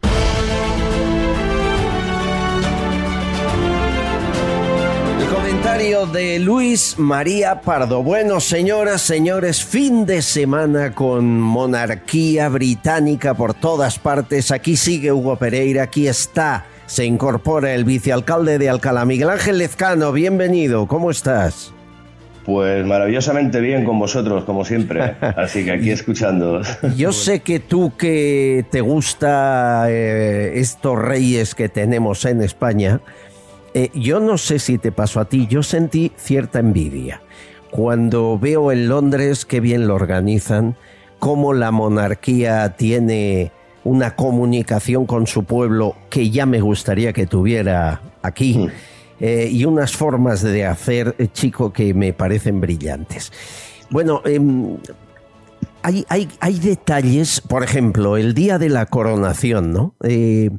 El príncipe Guillermo estuvo toda la mañana en redes sociales, sea él o quien le lleva, es igual, eh, tuiteando, poniendo en Instagram fotografías de cómo se preparaban para el acto, de cómo iba a peinarse, de qué vestuario se ponía ella o el otro. Esto aquí es impensable. Aquí te mandan la foto oficial de la familia real posando y se acabó. Em, eh, al día siguiente, claro, al día siguiente, eh, el domingo, sesenta y pico mil almuerzos populares para celebrar la coronación. Bien, hasta ahí normal. Pero que la familia real se distribuyó en buena parte de esos almuerzos para estar el primo, el tío segundo, quien fuese de la familia real, su trabajo era participar en esos almuerzos. Aquí esto Aquí esto no lo vemos. Eh, eh, eh, Miguel Ángel, aquí nuestra monarquía necesita aprender mucho de la comunicación de la británica, ¿no? Creo. Bueno, primero necesitamos sentir el orgullo de ser españoles, al margen de nuestras ideas políticas. Esa debe ser la base fundamental y, y allí todo el mundo se siente orgulloso de lo que es. A partir de ahí entender que la monarquía o la monarquía actual que tenemos, y yo sabes que también soy Juan Carlista, sí. pues eh, son los mejores ministros de exteriores que existen. Solo hay que ver que la repercusión mundial que ha tenido y la visibilidad que ha tenido ese país ya la quisiéramos para España. Y además eh, el protocolo súper cuidado, lo tienen milimétricamente cuidado, la Casa Real también española tiene un protocolo muy cuidado, pero también tienen que medir mucho eh, el tema de no hacer daño, a los extremistas, de que no parezca que hay despilfarro. De, o sea, vivimos con miedo y lo que teníamos que hacer es vivir con un poquito más de ese orgullo español, de ese orgullo de ser, eh, de tener una monarquía que a día de hoy está maravillosamente preparada y que son unos excelentes eh, ministros de asuntos exteriores. Por lo tanto, yo siento, siento envidia, siento envidia de todos aquellos países que al margen de sus ideologías levantan la bandera de su país y no dice si eres facha o eres rojo o eres de izquierdas o de centro, de no, no. Son españoles y al margen de eso cada uno con sus ideologías. Ojalá llegue un momento en el que España seamos capaces de darnos cuenta que por encima de cualquier ideología está España. Roberto Macedonio, periodista amigo desde Londres. ¿Cómo estás? Buenas tardes. ¿Qué tal? Queridísimo Albert, buenas tardes. Bueno, estoy afónico porque estos días de verdad han sido muy largos, agotadores. Pero a ver, afónico de gritar Dios salve al rey, si tú eres español o qué. Y de gritar, bueno, pero de gritar al ver en el concierto de ayer de Katy Perry. Oye, ¿qué tal? Estuviste en el Palacio de Windsor, estaba Katy Perry eh, y dos más, ¿no? Estaba Lionel Rich creo recordar. Sí, ellos han estado, pero también es cierto que otros artistas se han negado a actuar, como sabéis, en estas, en estas celebraciones de, la coronación. Es el caso de Elton John, dicen que por los vínculos que él tenía de amistad ¿no? con, con Diana. Y también es verdad al ver que lo que estamos viendo estos tres días que dura la coronación, hoy sería el último festivo aquí en el Reino Unido, aunque mañana todavía hay un acto oficial enmarcado en la coronación, eh, pero estamos viendo una muestra de patriotismo, como, como decíais. Os cuento una anécdota. Es bien sabido que la, que la popularidad de Carlos III no es la de su madre Isabel II. Y hay muchos británicos, muchos ingleses a los que no le gusta su rey. Bueno, pues yo haciendo un reportaje estaba buscando esa opinión negativa de una parte de los británicos sobre Carlos III. En el entorno de Buckingham Palace preguntaba, preguntaba, todo el mundo me hablaba bien y ya un inglés me dijo, mira, deja de buscar eh, que, eh, esa opinión, porque nadie te va a hablar mal del rey por dos cuestiones, porque eres extranjero y porque eres periodista. Entonces los británicos nunca van a proyectar hacia el exterior una imagen negativa de su rey, de su monarquía, aunque luego en los bares, entre ellos, sí lo critiquen, ¿no? Pero son muy conscientes de que tienen que dar una imagen de unidad y, bueno, pues de, un país glorioso. Ese es el lema de la monarquía, glorious and happy, eh, feliz, eh, orgulloso y glorioso. Sí, sí. Eh, insisto, qué envidia, ¿eh? Qué envidia comparándolo con lo que tenemos aquí. Em, eh, se lo, entre, en, lenguaje vulgar, se le ocurra a la familia real y el entorno de la familia real para que esto sea así, para que la mejor imagen de la monarquía británica llegue al último rincón del mundo, se lo trabajan, es algo calculado, es una comunicación preparada y dispuesta durante meses. Sí, sí, se lo trabajan muchísimo.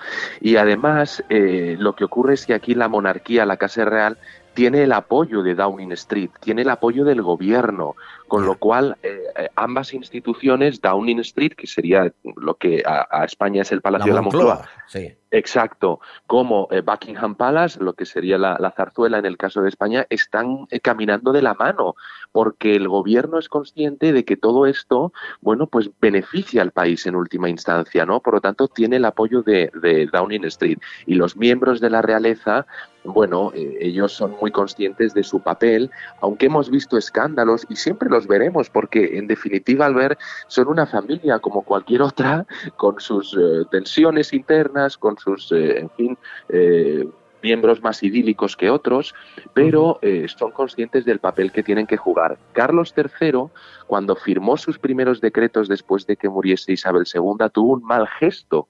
Lo recordaréis en esa mesa del despacho con muchos tinteros que pedía al servicio de malas formas a los mayordomos de palacio que se llevaran ese tintero, ¿no? Eso fue muy comentado y dañó un poco su imagen.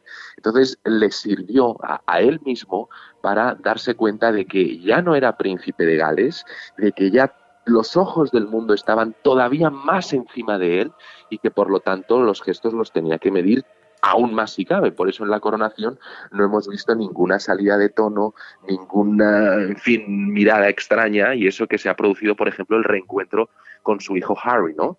Entonces, bueno, ni siquiera eso ha provocado que, haya eh, durante ese acto tan solemne un, momento en el que el rey estuviera, bueno, pues eh, teniendo ese, mal gesto.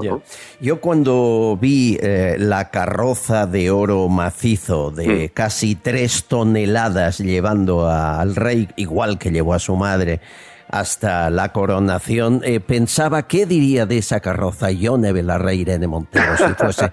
claro, eh, si, aquí no perdonan un gesto, ¿no? Eh, ¿Qué dirían? yo, ya, yo ya he visto, he visto tweets criticando la capa que llevaba el rey porque está hecha de que con piel de armiño, ¿no? Mm. Entonces, vamos. Pobre armiño, claro. pobre armiño. Entonces, claro, es todo así. era, era de una persona española este Y, yo, y yo digo, de verdad, no, no, no dejemos de tener esa eh, eh, eh, crítica continua cuando las cosas se quieren hacer bien, ¿no? Porque si se, si se usa una carroza de oro, no es para gastar más, es para dar una imagen de, que el Reino Unido en este caso es un país glorioso y de que su rey, en representación de todos los ciudadanos y por lo tanto el pueblo británico merece esa carroza de oro, ¿no? Ese es el mensaje que ellos quieren trasladar al mundo. Bueno, estamos eh, con Roberto Macedonio en Londres. Esto se acaba ya, o eh, mañana ya a trabajar. Entiendo que se acabaron eh, las fiestas, ¿verdad? Sí, sí, sí. Mañana, mañana se acabaron las fiestas. Es verdad que el, rey ofrece un, como una merienda, ¿no? Un afternoon tea en Buckingham Palace para representantes de la sociedad civil van eh, personas, eh, bueno, pues en representación de distintas religiones, eh, culturas, partidos políticos, y va una española, Albert, a la que ha invitado el rey, se llama Beatriz Albo, Beatriz Albo, ella se hizo muy popular en el Reino Unido porque creó aquí, lleva más de 20 años viviendo en Gales, y creó aquí una salsa de paella que es muy popular en los supermercados. Bueno, pues eh, se llevó la sorpresa un día cuando abrió el buzón y le llegó una invitación de Buckingham Palace. Así que entre los invitados que habrá en este té que va a ofrecer el rey, también tendremos una compatriota. Bueno, en España crea, crea alguien una salsa de, paella y la echan a gorrazos, eso fijo. Sí, sí, sí. Bueno, pero, pero, claro, la paella de allí no es la de aquí. Roberto, feliz estancia en Londres. Muchas gracias, compañero. Gracias. Un, abrazo, fuerte.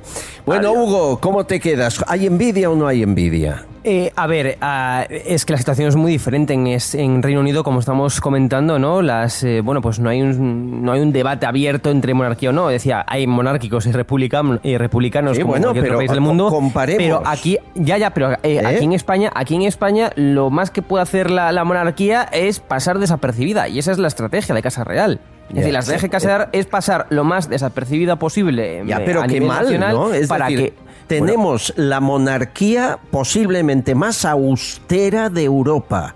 Ellos son la familia más rica o de las más ricas del mundo. Hmm. y nosotros somos los que hemos de bajar la cabeza y hacer poco ruido y que ¿qué dices? Yo con- es con- es con- mucho más moderna nuestra monarquía que la suya. Con todos mis respetos al ver, Juan Carlos eh, muy mal no ha vivido, ¿eh? Y sigue sin vivir muy mal. Es decir, es que eh, pero hay que ponerlo hablo de gasto público en austeridad.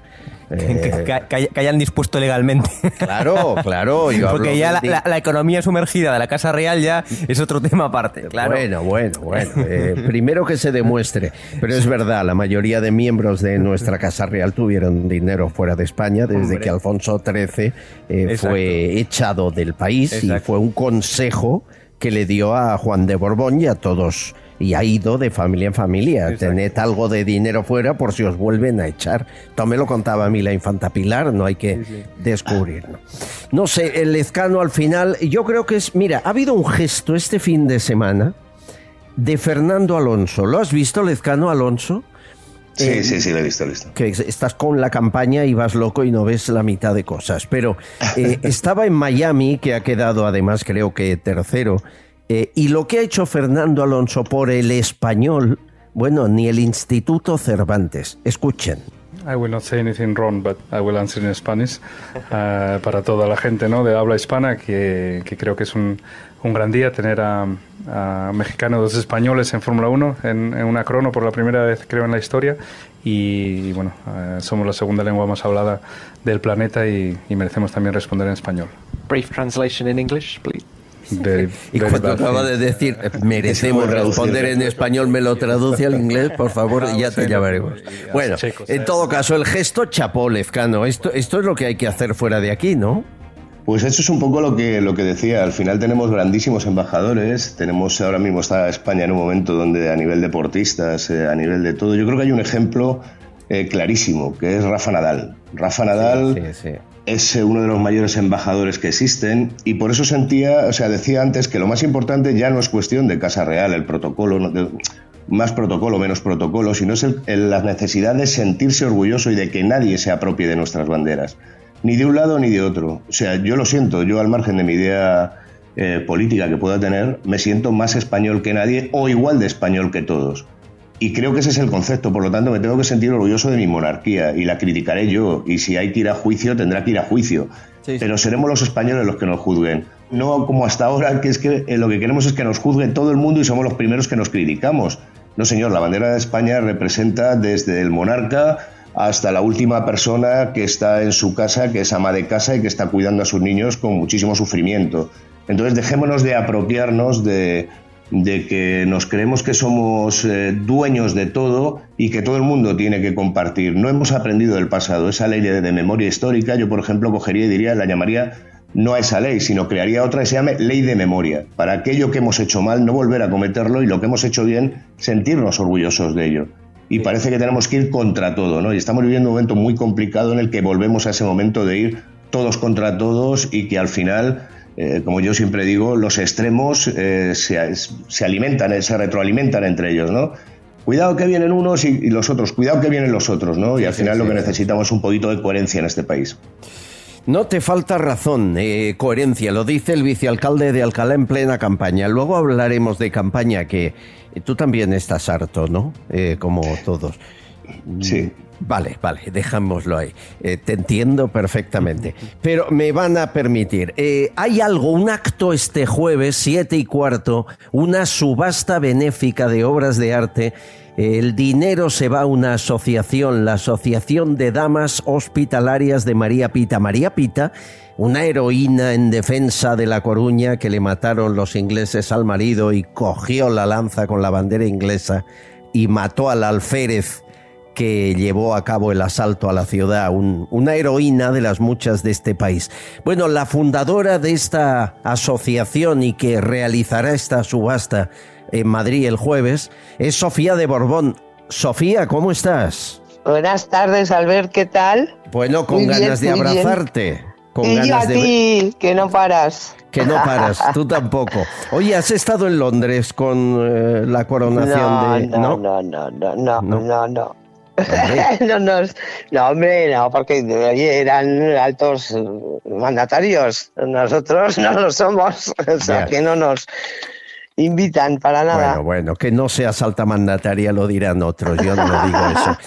Sofía de Borbón es, eh, prima del rey don Felipe y, bueno, monárquica y española por los cuatro o cinco costados, como poca gente conozco.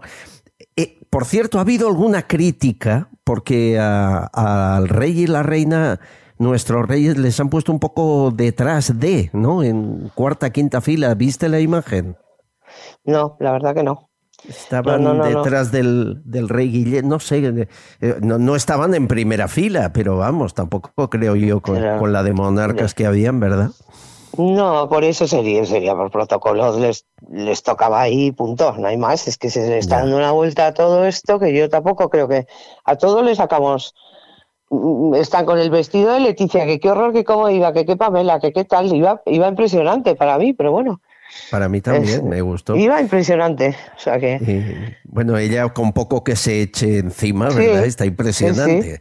y eso de que don Juan Carlos, que sé que es tu ojito derecho, no estuviese ahí, ¿cómo lo llevas?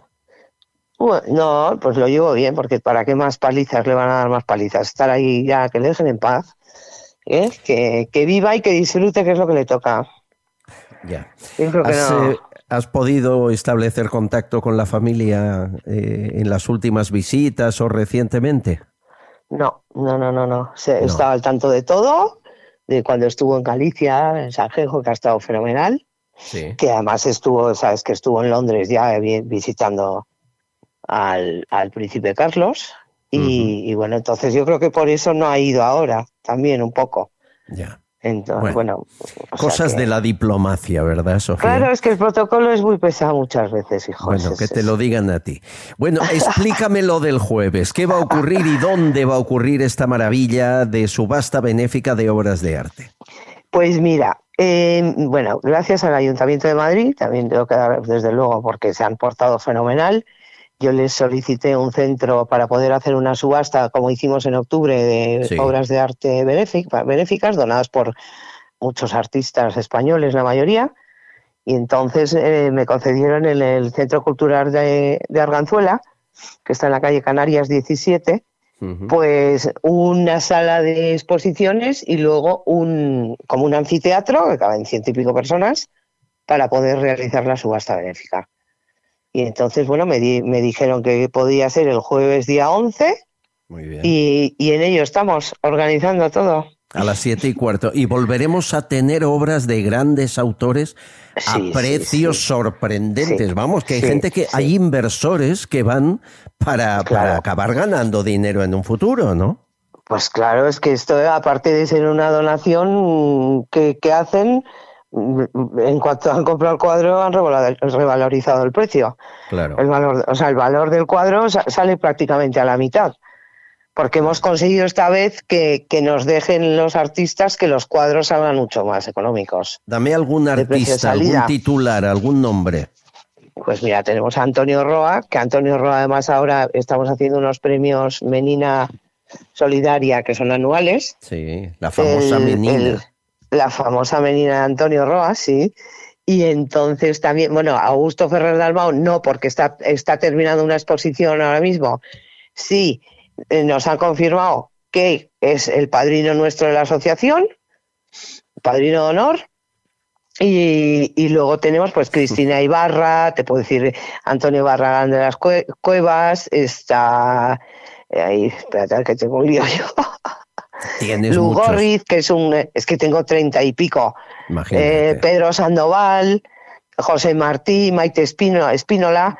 este, bueno, hay muchísimos, muchísimos. Oye, el dinero que se recaude va a la Asociación de Damas Hospitalarias. ¿Dónde acaba ese dinero? ¿Qué se hace con Pues mira, este dinero, nosotros lo que hacemos es que ya tenemos, eh, hemos hablado con diferentes asociaciones por no siempre mm, darles el dinero, ¿sabes? Donárselo a los mismos. O sea, vamos repartiendo un poco. Y entonces hay una marca que se dedica a ayudar a las personas que son, además son ucranianos ellos, están en España, que se llama Oximir, y una parte va a, ellos y otra estamos viendo un poco porque yo sé que en Pozuelo pues se está ayudando, ¿sabes? También en los que están en España queremos ayudar, claro. Sin duda. Te, está escuchando dos colaboradores del programa, uno monárquico y otro creo que es un poco republicano. Eh, el, monárquico es Miguel Ángel Lezcano, que es vicealcalde de Alcalá, guardia civil y ¿Ah, amigo mío. Aquí ¿Ah, Sofía de Borbón, don Miguel Ángel. Muy eh, encantado de conocerla pues, y, igualmente, igualmente. El viernes estuve con el coronel Monzón. Sí, sí, sí, sí. Yo como siempre digo, como siempre digo, eh, siempre a sus órdenes, porque me sale la rama más, más militar, más guardia civil. Eso me recuerda a mi padre, a mi padre. Claro. Sí, yo tengo la gran suerte de haber tenido diferentes anécdotas, tanto con Su Majestad Don Juan Carlos como con Don Felipe. Estuve hace poquito aquí en los Premios Cervantes y de verdad. Eh, creo que tenemos que sentirnos orgullosos de la monarquía que tenemos porque son, como ya digo, al margen de lo que piense cada uno, representan a España y son nuestras mejores relaciones públicas de cara a sacar España fuera de aquí. Exactamente, que eso es lo que se debería de valorar. En realidad eso es lo que se debería de valorar. Y ahora el republicano Hugo Pereira de Es Diario.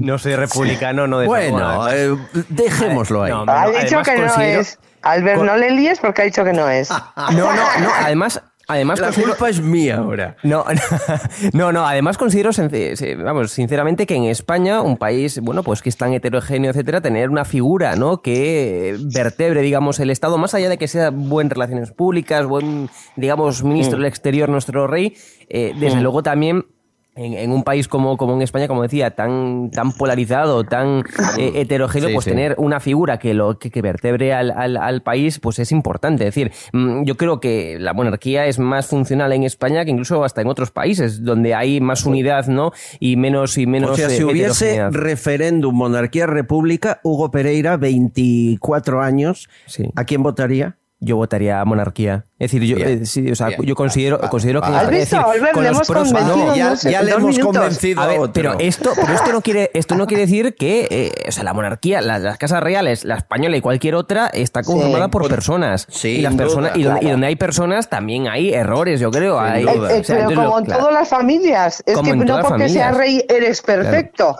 Todo lo contrario, es que es muchísimo más difícil ser rey que ser una persona de tu casa. Bueno, Muchísimo Sofía, a, ver si se van. Yo conozco a Sofía de Borbón hace muchos años. A ver si se creen que por llamarte de Borbón pues todo es fácil en tu vida, porque yo sé lo que te cuesta hasta organizar ah. esta subasta eh, y que te cedan locales y, y cómo te peleas con unos y otros para conseguir ayuda. No es fácil. No, no, es... no, no, es, es, es que te cuesta el divorcio con tu marido. ¿Eh? Porque, porque mm, a mí es, eh, o sea, todo el día al teléfono llamando, luego los artistas, cada uno es como es. entonces uno trabaja por la noche, el otro por la mañana, el otro. Entonces estoy continuamente hasta las 2, 3 de la mañana al teléfono. Así. Yo tenía, yo tengo, si me permites, la última, venga, Una, una, pregunta un poco más, la morbosa, ¿no? Que es lo que le gusta a nuestra audiencia. Em, ¿es, es, es, tan difícil para una persona que es apellida de, de, Borbón establecer contacto con la Casa Real como lo es tan difícil para los periodistas o es más fácil? Mm, depende del, del, del que depende de la época. Si tienen más lío o menos lío. Antes era mucho más fácil que ahora. Mm, efectivamente. Antes era mucho más fácil. Pero estamos, estamos todos de acuerdo con, eh, digamos, con la opacidad ¿no? de la Casa Real, que, es lo que de hecho comentábamos antes, a diferencia, por ejemplo, de Casas Reales. la comunicación la podrían llevar mejor, esto no me cabe duda. Eh, eh, en general, porque, por ejemplo, en la opinión pública se ha lanzado el rumor de que padre e hijo están peleados, que don Juan Carlos y el rey Felipe están mal. Esto, esto sale de dentro y no es tan verdad como dicen, ¿verdad, Sofía? Que va, que va, que no, que no, que no, para nada, que no. Claro, entonces, ¿quién hay dentro que le interesa que se divulgue este o se exagere esto? Pues, eh, pues ahí deberían Pues ese había, había, que averiguarlo y quitarlo. Claro, Lezcano, la última. Sí, yo simplemente oyendo a Sofía que ha convencido a un republicano, ahora que estamos en elecciones nosotros, el que sea monárquico, yo casi la ficharía, vamos, directamente. Fíchala, fíchala. Ah, yo con, Albert voy, yo pero con Albert, ¿eh? voy a donde queráis. A mí me encanta Alcalá de Henares, además bueno, pues es, es, un sitio que me encanta. Aquí invitadísima y para mí sería un verdadero placer.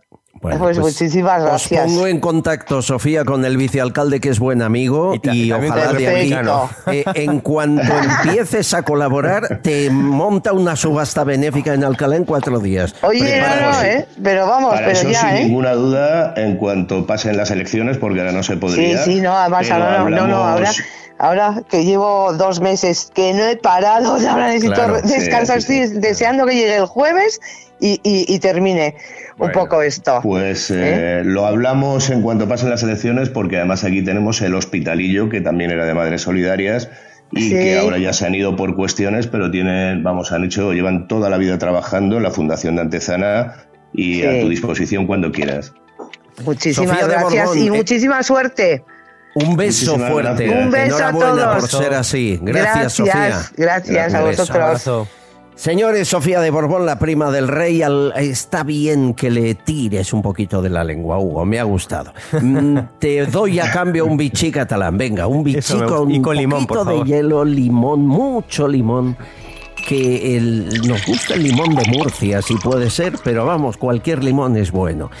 Hay agua de bichí catalán. Nace así del fondo de la tierra con múltiples ventajas para su salud, que no le falte nunca.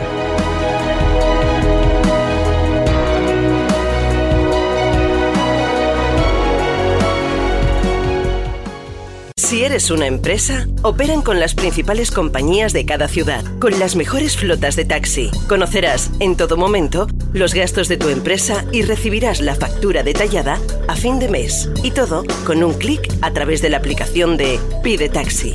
En Pide Taxi te informan del precio máximo garantizado en cada trayecto. Contacta con pidetaxi.es y descárgate la aplicación de Pide Taxi.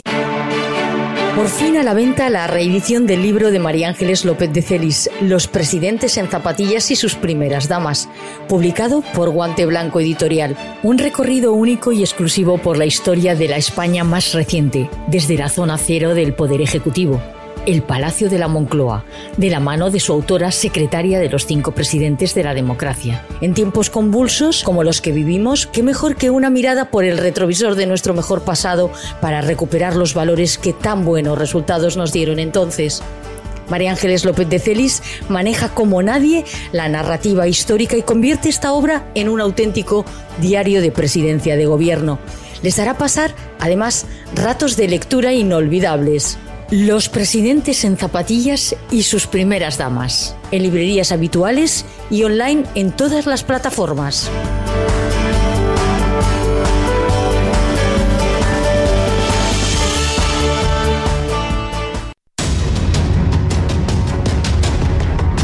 Sigue Miguel Ángel Lezcano, vicealcalde de Alcalá, soportando lo que le queda de campaña electoral y deseándole la mejor de las suertes a un hombre íntegro y honrado. Y eso yo saben que no me prodigo en halagos si no es verdad, porque con callarme me quedo tan tranquilo.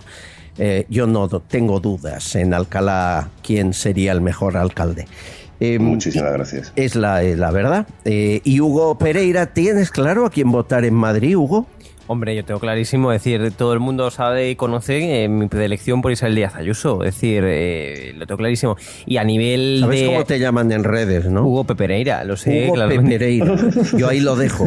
Pero vamos a ver, es decir, pero a ver, esto no es una, no, no es una cuestión de, de- de Ayuso por ser Ayuso, es decir, es una cuestión de que el- la, la- la- la magnífica gestión que está llevando a cabo la de Madrid, No, que son, como que tú son datos la mayoría, la mayoría Hombre, en pero- Madrid, esa es la realidad. Pero es que son datos, es decir, de- decir que la de Madrid es el motor económico de España cuando antes no lo era, ¿eh? que antes lo era Cataluña, porque esto al final decimos la capitalidad, vale, la capitalidad es un factor importante, estoy de acuerdo, Sí, sí. pero desde luego eh, la gestión es brillante, eh, captación de inversión extranjera, desce- ha descendido la deuda hasta niveles eh, ínfimos, es decir, eh, de- es, eh, vamos, es la comunidad autónoma que realmente hace crecer España. Cuando escuchamos a Pedro Sánchez diciendo, no, es que el empleo que se está generando en España, no, gran parte del empleo se está generando en la Comunidad de Madrid, presidida por Isabel Díaz Ayuso y su equipo de mm, personas que son Oye, brillantes, entre ellas a Miguel Ángel Rodríguez. ¿eh? Claro. Eh, a ver, hay que... eh, en- en- para compensar, eh, ¿en cuánto habéis rebajado la deuda con la que os encontrasteis en el Ayuntamiento de Alcalá, Lezcano?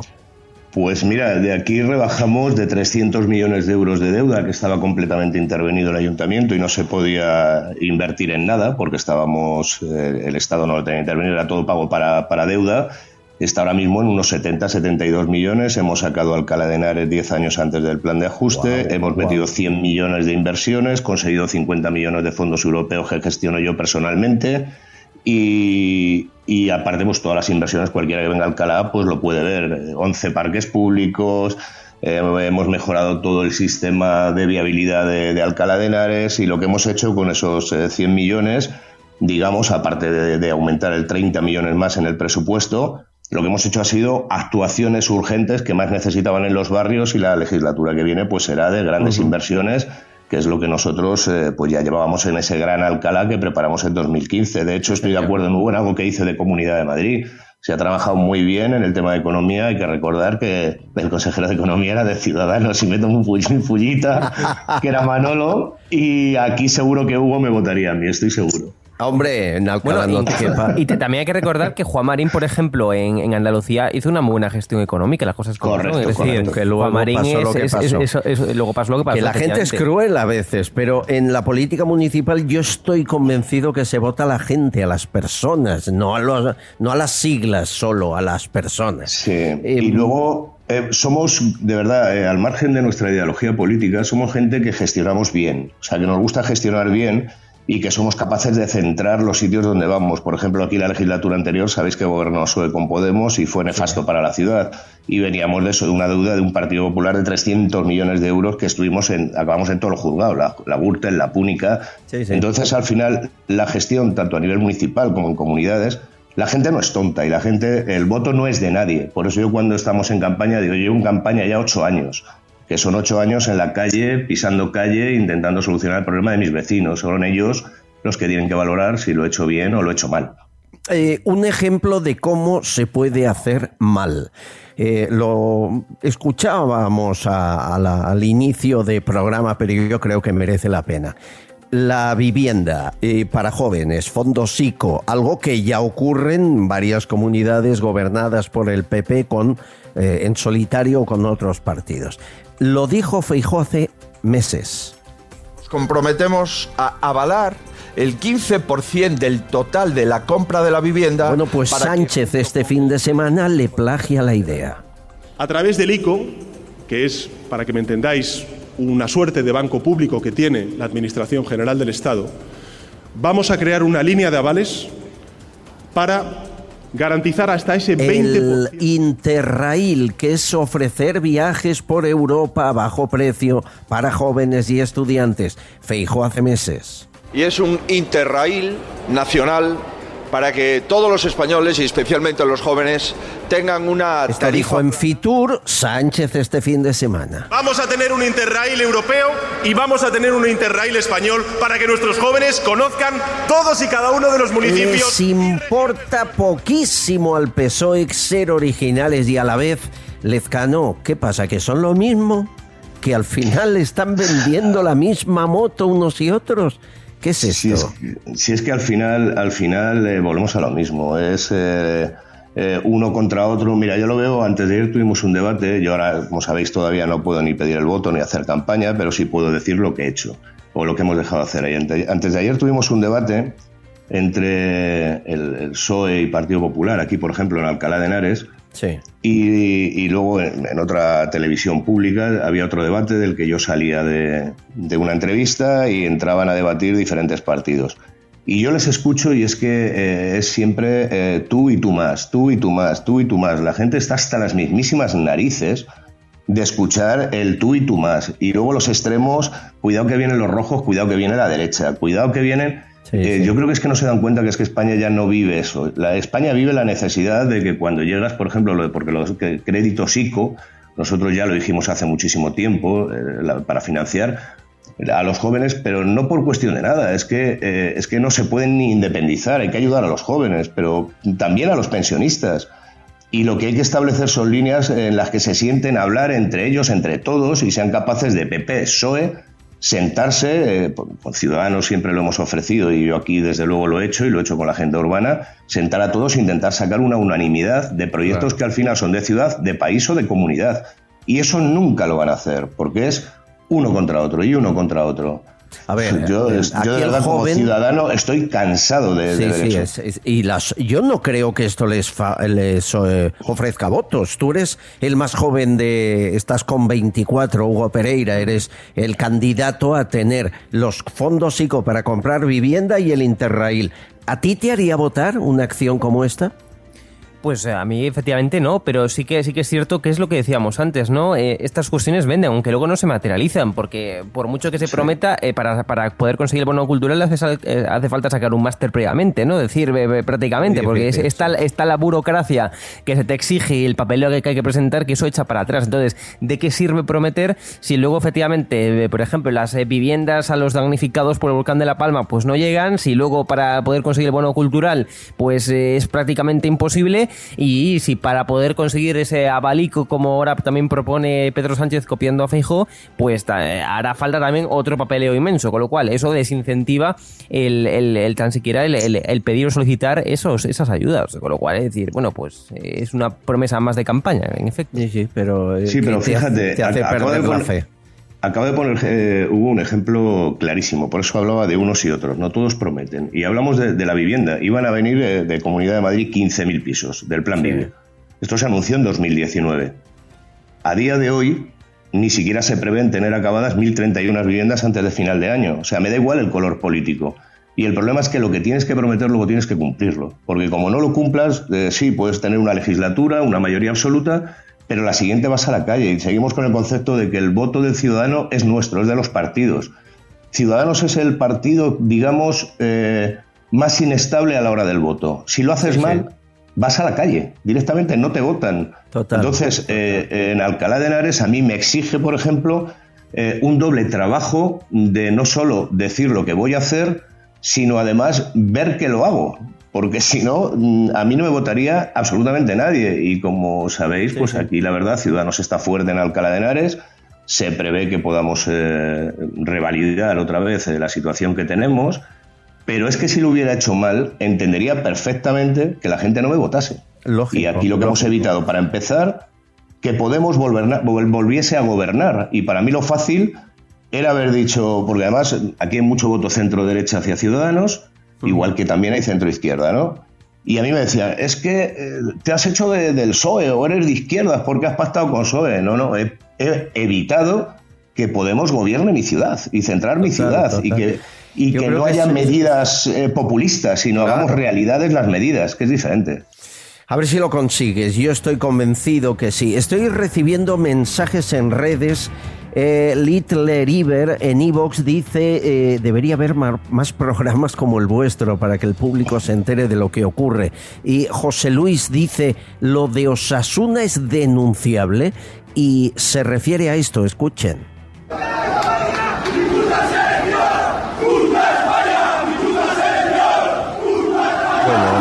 Falta reproducir el grito, uno puede perder la Copa del Rey, pero no eran todos los aficionados de los Asuna, pero eran unos cuantos. Hugo, ¿esto es denunciable? Eh, Hombre, esto, esto es libertad de expresión, tampoco nos podemos poner, es decir, es que de verdad se escuchan cada cosa, pero también por la parte de la derecha, que es una cosa alucinante. Pues si hay personas que dicen puta España, pues oye, si piensan puta España, pues está muy bien que piensen puta España. O sea, yo no lo comparto, evidentemente, cada uno tendrá su hay punto un de vista. delito que es el delito de odio, ¿eh? Sí, pero hacia una persona en concreto, no hacia es- No España. para un eh, colectivo, claro, España no, como tal, no existe. bueno, o aquí sea, queman fotos claro. del rey y no les ponen ni multa, o sea que Bueno, cualquier cosa.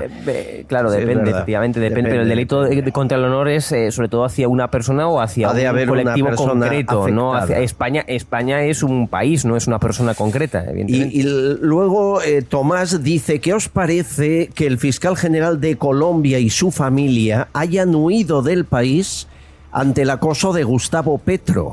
Eh, aquí le damos la cruz de Isabel la Católica y las llaves de Madrid y cuando llega a Colombia huye el fiscal general y la familia bajo amenazas.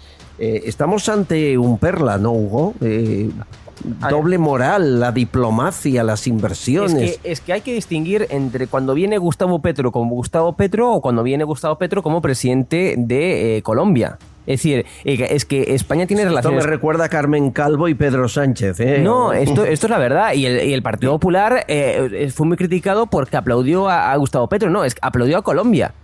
O sea, aplaudió al máximo representante de Colombia. Entonces, eh, yo escuchar, por ejemplo, y luego me dirás que me meto con Vox, pero es, es quien se pronunció, lo siento. no, pero es que es quien se pronunció, Javier Ortega Smith.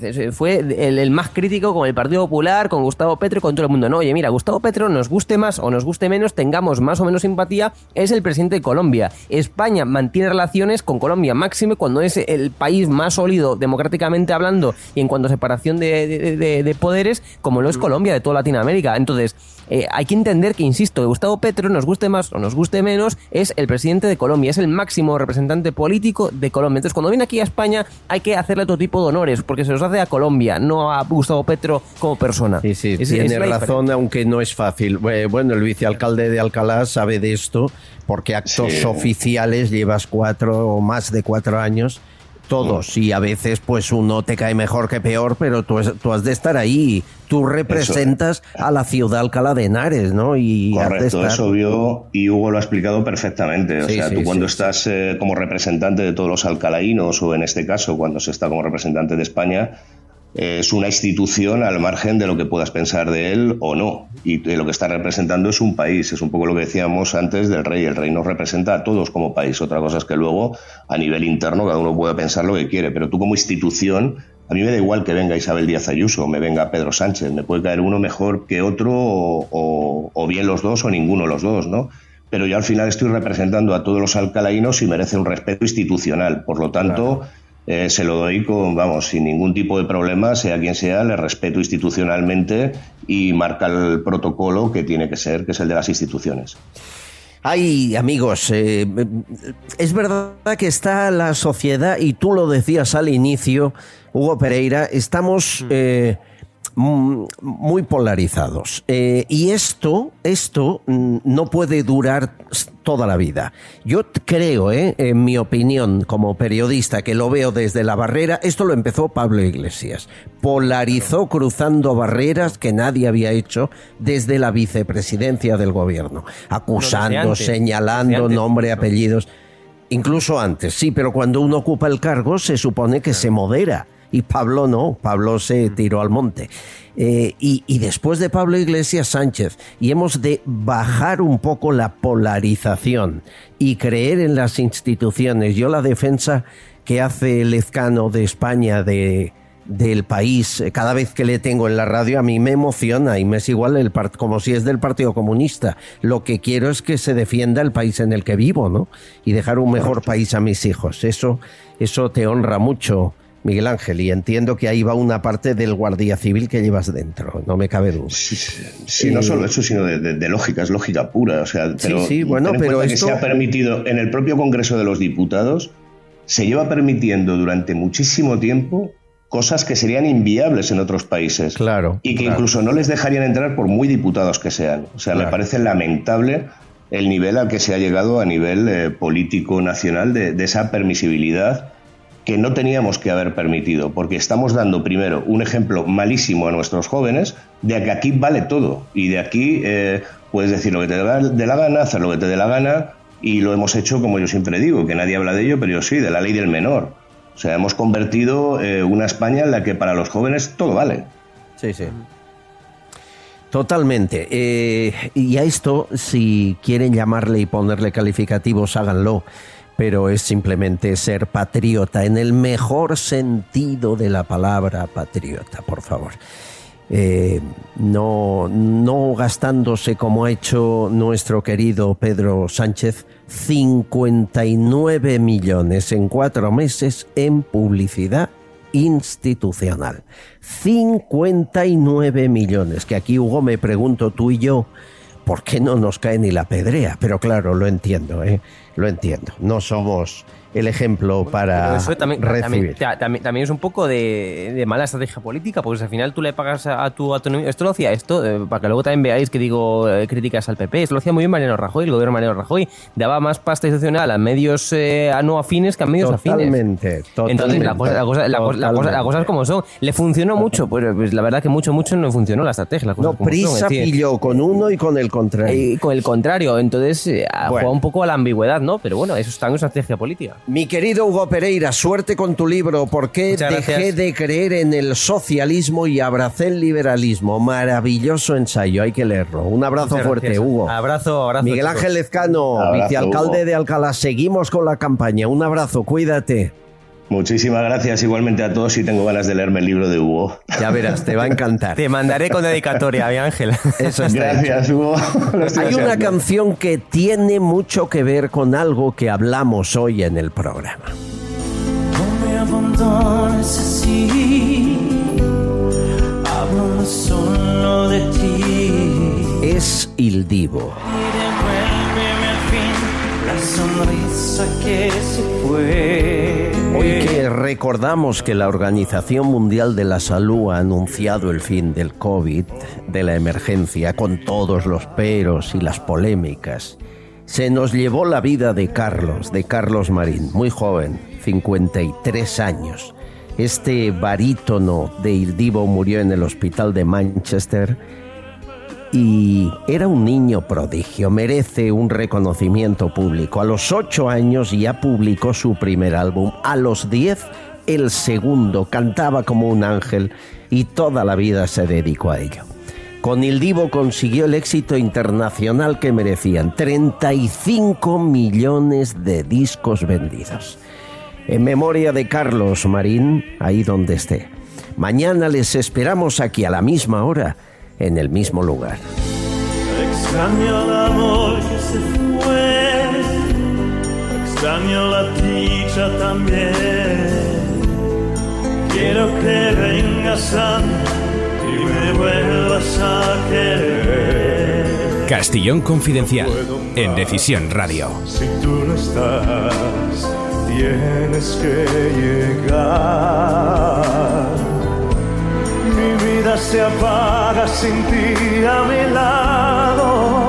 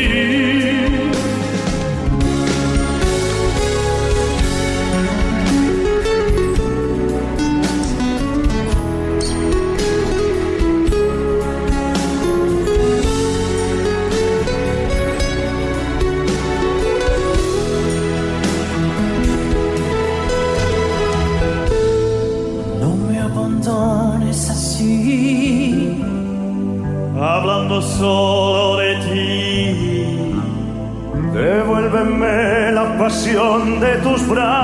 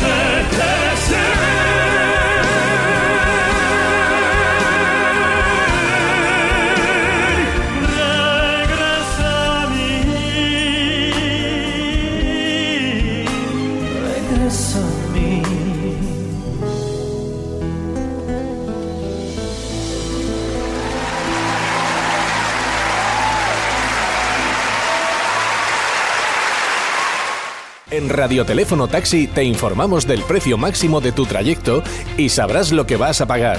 Llámanos al 91 547 8200 o descarga Pide Taxi.